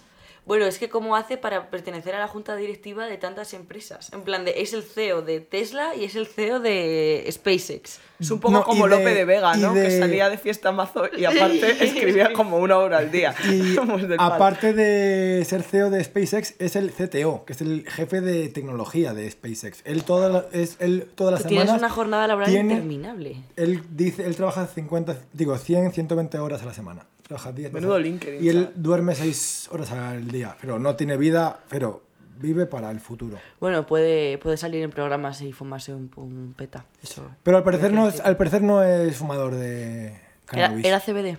Es, era todo pose con Joe Rogan. A ver, no tenía pinta porque le di una calada y hizo como... Se, está- se estaba haciendo el chulo, ¿no? Sí, Sí, se estaba todo haciendo el lo chulo. Como siempre. El- a mí me gusta de Elon Musk que tiene como una visión, pero, pero lo considero peligroso en el sentido de la de esto, de la perpetuación del De la icono del, supervivencia. del más rico como también el más mejor en general. Pero yo creo que no se da eso en la sociedad. Ahora mismo yo creo que se le odia, sobre todo por ser el más rico. En los círculos de No, ingeniería... pero ya se le odiaba antes de ser el más rico, porque el más rico no es desde hace tanto. No sé, dos, años, dos, tres años puede ser. En los círculos de ingeniería es apreciadísimo y se le ve un poco como Iron Man, como el personaje de Iron Man. Es que Sí, pero le gusta a sí Stark. mismo. Sí, sí, sí. es- Sale él como de luego en la película también. Sí. todo. Eh, eh, voy a leer eh, rápidamente su plan de Tesla. Bueno, voy a pedirle a Ana que me lo lea. Él pasa a ser directivo de Tesla. Él medio compra Tesla, pero ya otra gente había hecho el coche eléctrico que podía ir rápido y él se interesa mucho y esta gente no quiere sacarlo como a comercializar. Y no sé cómo vamos de tiempo. Pues llevamos una hora y 40 minutos más o menos. ¿Vamos, eh, chicos? Pues No nada, no voy a leer el plan de, de Tesla porque no es tan interesante. Pero bueno, quería como hacer que los, que los, que los coches fueran económicos. Esto fue en el 2006. En el 2016, 10 años después, ya consigue vender Teslas por 35.000 y yo creo que dentro de no mucho llegará a ver Teslas por 20.000 o 15.000. Y su plan ahora mismo, el, su plan 2 con Tesla, que lo publicó en el 2016, es que los coches tengan eh, techo solar, que la capacidad de, de conducción autónoma de los vehículos sea 10 veces más segura que la de un humano y parece que ya lo es, ¿no? En plan que su plan de conducción automática. a día de hoy ya es más seguro que un humano. Y capacitar... Lo puedo probar yo hoy. Y que esto, aparte, hay un debate aquí muy interesante de cuánto tardarán en prohibirnos conducir. Cuando las máquinas conduzcan mejor, nos van a quitar ese, esa- ese lujo. Como, como diría Aznar, ¿quién te ha dicho a ti que quiero que conduzcas por mí? Y capacitar a tu coche para que gane dinero cuando no, cuando no, cuando no, cuando no lo estés utilizando. Esto es muy importante porque lo vamos a ver de aquí a 5 o 6 años, cómo la gente que tiene Teslas puede activar el, el modo taxi, de manera que tú con la app puedes pedir que un Tesla de otra persona venga por ti, el 70% de la carrera se la queda eh, el señor que tiene el vehículo y el 30% la empresa. Eh, ¿Qué es lo loco de esto? Que por supuesto va a desbancar a todas las compañías de taxi, Uber y tal del mundo entero. Se va a hacer con todo ese negocio de aquí a pocos años. Eh, Ahora mismo Tesla es la empresa con más, con más eh, capitalización bursátil, más que Toyota, más que cualquiera, aunque apenas esté entregando vehículos porque todo el mundo quiere estar metido en la ola esa. Tiene acción molecular, tiene Neuralink, que es lo de ponerte chips en el cerebro para controlar cosas o que el chip te controla a ti. ¡Ay, quién sabe! ¿Dónde está el límite? Futuro. ¿Qué es seguridad y qué es inseguridad? Claro. Eh, su preocupación es aumentar el ancho de banda entre máquinas y humanos. Dice que es muy bajo, que obviamente nuestro ancho de banda son los deditos que nos den para darle. Y dice que ese ancho de banda que no puede ser, que hay que aumentarlo mucho. Tiene OpenAI, que es la compañía de investigación de inteligencia artificial sin ánimos de lucro más importante. No sé si la conoces, Álvaro. Sí, sí, la conozco bastante. la Pues verdad. él es cofundador. Eh, mira.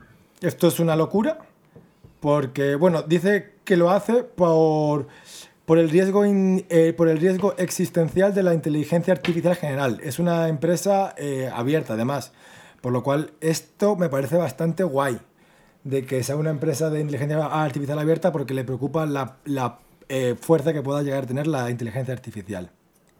Hace poco sacaron una beta de DALL-E, que es un generador de imágenes a partir de texto que es absolutamente espectacular. Subiremos vídeos porque cuando lo veo no puedo creer. Tú le pones cualquier frase y te la dibuja según el estilo que le, que le quieras poner y es, Con es cierta imaginación, sí, es alucinante. Tiene una empresa de túneles, The Boring Company, que hace chiste con que es la aburrida. Eh, es increíble. Eh, compró Twitter eh, por 54,20 dólares por acción. El 54,20 es chiste para los fumados, que me parece pues un vacile puramente de un sociópata. Sí, es que es un experimento psicológico, este, o sea, lo que está haciendo Andante, este señor. sí. Sí. Sí. eh, Lo que entonces, estamos viviendo nosotros, en plan de. no sé. La movida de esto, donde yo quería llegar, es un señor que tiene ahora mismo eh, 16 cámaras por vehículo, que toda la data que recoge Tesla se la queda Tesla de las 16 cámaras que tiene instaladas y además ha comprado Twitter, que puede ser una de las mayores eh, fuentes de texto o la mayor a día de hoy.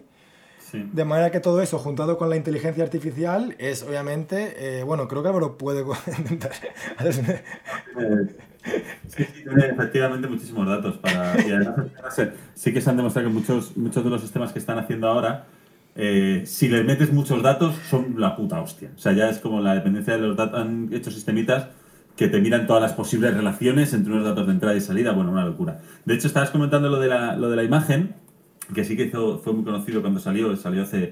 Bueno, no hace tanto, ¿no? Hace un año o algo así, hace un poco menos. Acaban de sacar la beta 2, pero Ah, he sacado la segunda, claro, eso es lo que no, no me he enterado yo. Eh, pero es una puta locura. Hoy he estado viendo un, uno, no, no sé si era de, Open, de OpenIA, eh, sino de, de otros pavos, de Question Answering, por el tema de inteligencia artificial, que es muy loco porque tú le puedes hacer cualquier pregunta y te responde. Eh, pero cualquier pregunta desde hoy estamos viendo el ejemplo de quién es mejor, Goku, o Vegeta, y te da un razonamiento de, bueno, es que hay fan de Goku, hay fa- hay fan de Vegeta, pero como si fuera un humano. Eh, y también preguntas como, ¿cómo se programa en C++ una suma de, no sé, una búsqueda de números primos? Y te empieza a escribir el código, y el código está bien. Y es muy loco ese, esa inteligencia artificial de question answering, porque básicamente es, haz cualquier pregunta y yo te voy a dar una respuesta. Para el futuro, lo que, lo que quiero hacer con toda esta inteligencia artificial, que está muy a tope este año con eso, porque por el problema de la cadena de suministros no puede bajar los precios de los coches, que era como su objetivo, es crear humanoides. Dice que, según lo que ha calculado él, la empresa de humanoides va a ser mucho más prolífica que la de los vehículos. Son humanos, robots, que mediante inteligencia artificial pueden hacer lo que quieras. Claro, a mí me costaba pensar lo que quieras que es. Claro, lo que se te viene Eso a la es que no has cabeza visto Chobits. es poner el lavavajillas, eh, ayudar a, a- a tu abuelo a dar un paseo, pero es que puedes jugar, O si has visto Chobits, follar. follar, jugar a las cartas con tus hijos, que eso me parece maquiavélico, de no, se queda con el, con el, con el robot que hace juegos y hace TikToks con el robot y tal. Eh, obviamente tiene la mayor base de inteligencia artificial del mundo entero para poder llevar ya a los robots a un punto y, de, y ya motrizmente, pues estás llevando cohetes, pero es una locura. Eh, para acabar rápidamente, que no me quiero retrasar mucho más. En una entrevista, más dijo que es donante, eh, que es donante eh, significativo del Partido Demócrata, pero que también dona bastante al Partido Republicano. Afirmó que las donaciones afirmó que las donaciones a partidos políticos Todo por desgrabar. No se la juega. no se la- afirmó que las donaciones a partidos políticos era un requerimiento para, para tener una voz para poder hablar al gobierno de Estados Unidos. Entonces le da pasta a los dos y dice, chicos, ya está a mi parte. Eh, y no mucho más. Estuve en contra de, de que Trump se, saga- se, se, se saliera del acuerdo de París sobre el, sobre el cambio climático, que me sorprendió. Se llevan más o menos bien Trump y, y él. Y para acabar con misterio, eh, Satoshi Nakamoto programa en C++ Bitcoin. Eh, no hay muchos más datos al respecto, pero desde luego fundó PayPal hacía como 15 años antes, por lo cual una de las posibles figuras que puede ser detrás de Bitcoin puede ser el ¿Tú has visto a Satoshi Yo también, Nakamoto yo y a también Elon Musk programo en la misma habitación? No, y lo dejo ahí. Pero yo también.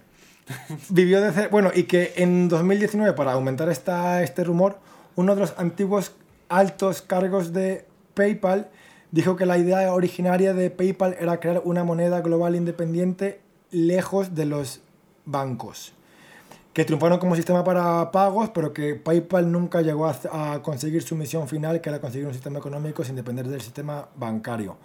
Y, esto, y, este, y esta declaración es real. Eh, entonces, sí que parece que la gente que estaba en PayPal al menos tenía un espíritu similar con el que se funda Bitcoin, como poco. Y, de, y, y eligieron C++ en vez de otro software. Eh, C++ es como uno de los el lenguaje más utilizado del mundo, creo. ya, ya, ya, ya. No sé, solamente para darle un poquito de caña a esto. Sin duda da miedo que este señor compre Twitter, a mi parecer. Puede ser que Estados Unidos, que la SEC le prohíba la compra, esto no está por ver, lo sabremos próximamente, y Estados Unidos le diga que es demasiado poder para un ser humano. ¿Qué ocurre? Que es como poco efecto Putin, eh, no se va a quedar quieto, no, no va a decir, ah, vale chicos, pues nada, no me, yo, yo me quedo Pues ya aquí. me bajo. Yo no tengo ambiciones. Es un señor profundamente ambicioso y creo que deberíamos estar mucho más informados de lo que hace y deshace porque es profundamente peligroso, muy inteligente y es realmente la persona más poderosa que hay en el planeta ahora mismo sin ninguna duda. Me cuesta Sí, completamente. alguien porque con esa cantidad de datos que tienes y con Twitter es que es todo dato. Sí. Bueno, también sabe muy bien cómo usar esos datos, ¿eh? Lo- el- o sea, no sé, creo que es un tío inteligente, obviamente, no, no hay duda. Eh, lo que pasa es que da miedo que permitamos que una persona pueda tener tanto poder, ¿no? ¿Pero ¿y qué haces? ¿Le, le metes en la cárcel? Se lo damos a Estados Unidos. ¿A quién le damos el poder? ¿A China, a Rusia, a Estados Unidos o a este señor? Hay que coger un Lo bando repartimos entre todos, todo Choose dinero. fighter. Hay que elegir un bando más pronto que tarde. Este señor eh, puede ser capaz de montarte de aquí a, a seis años. Estado Internet. Vente al Claro. Estado Internet. Pero ese hay que ponerlo a prueba, ¿no? Yo ya lo veo como casi como algo de, de- como algo de poner a prueba, le coges todo el dinero, le dejas 5.000 euros y un piso en lavapiés y que vuelva a empezar de cero. Ese tío va a volver a hacer la- el puto amo. O sea, ya lo, grabamos en un TV show y montamos un, un este. ¿Qui- ¿Quién puede ser millonario? Y ya está, y le, le grabas a él viendo cómo lo hace.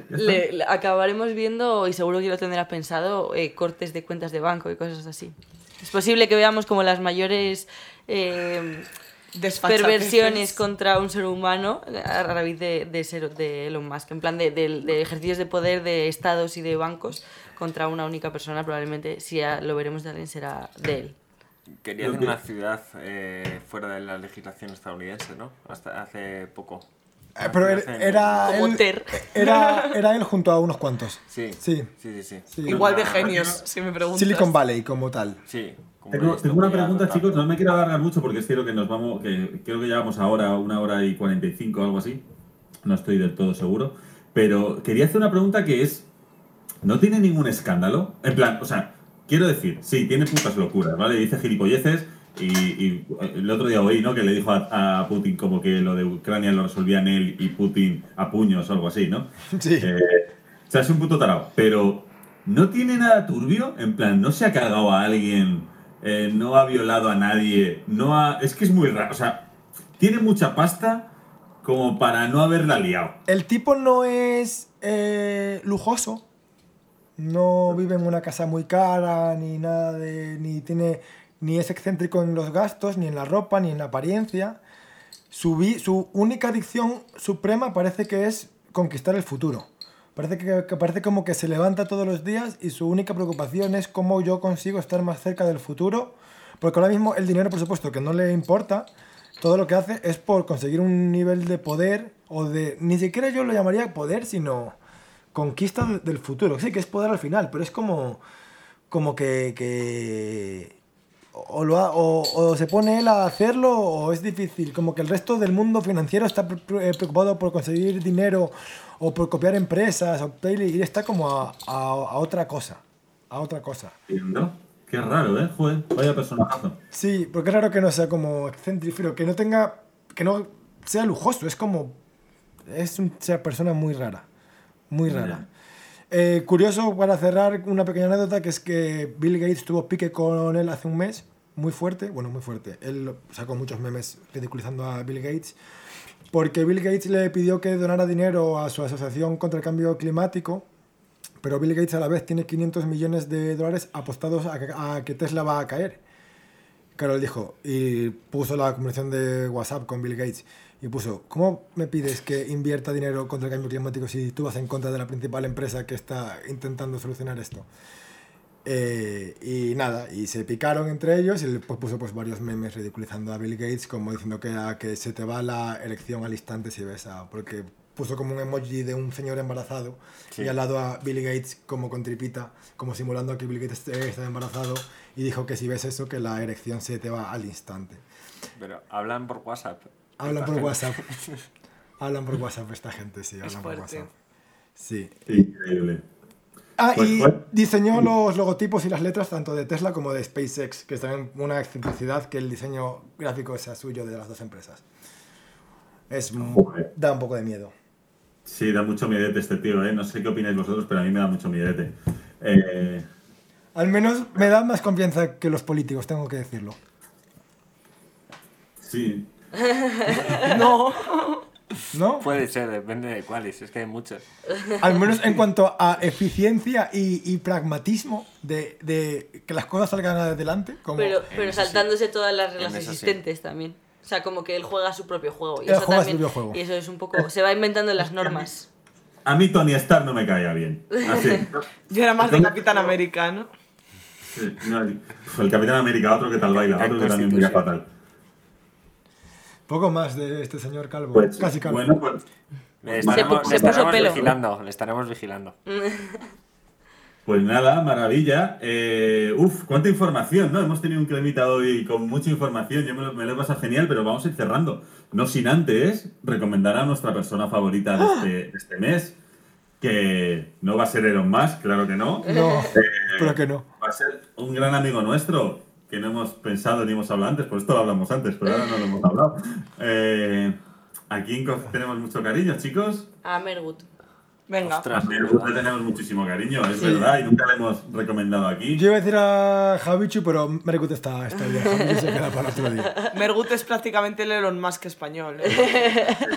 Es Completamente. de las personas más graciosas que, que hay. Y es un titán de la estética. Sí. De- Sí. O sea, sabe mucho de arte y es- a mí me gusta. Y un ser humano encantador. A mí me encantador. gusta, a mí me gusta. También. Recomendado. Te queremos, Mergut. Sí, desde aquí recomendamos a Mergut, te queremos mucho desde Cremita. Un tío impresionante, si lo encontréis en un bar, invitarle una cerveza, por supuesto, o a lo que tome. Eh, y esa ha sido nuestra recomendación. Eh, vamos a ir cerrando ya, ya veremos qué canción ponemos al final, que estará sonando ahora de fondo. Y bueno, chicos, muchas gracias por, por vuestras secciones, habéis sido geniales y maravillosos. Y a usted, oyente, muchas gracias por escucharnos. Nos veremos en el próximo capítulo. Buenas tardes, buenas noches y buenos días. Chao. Chao. Hasta luego.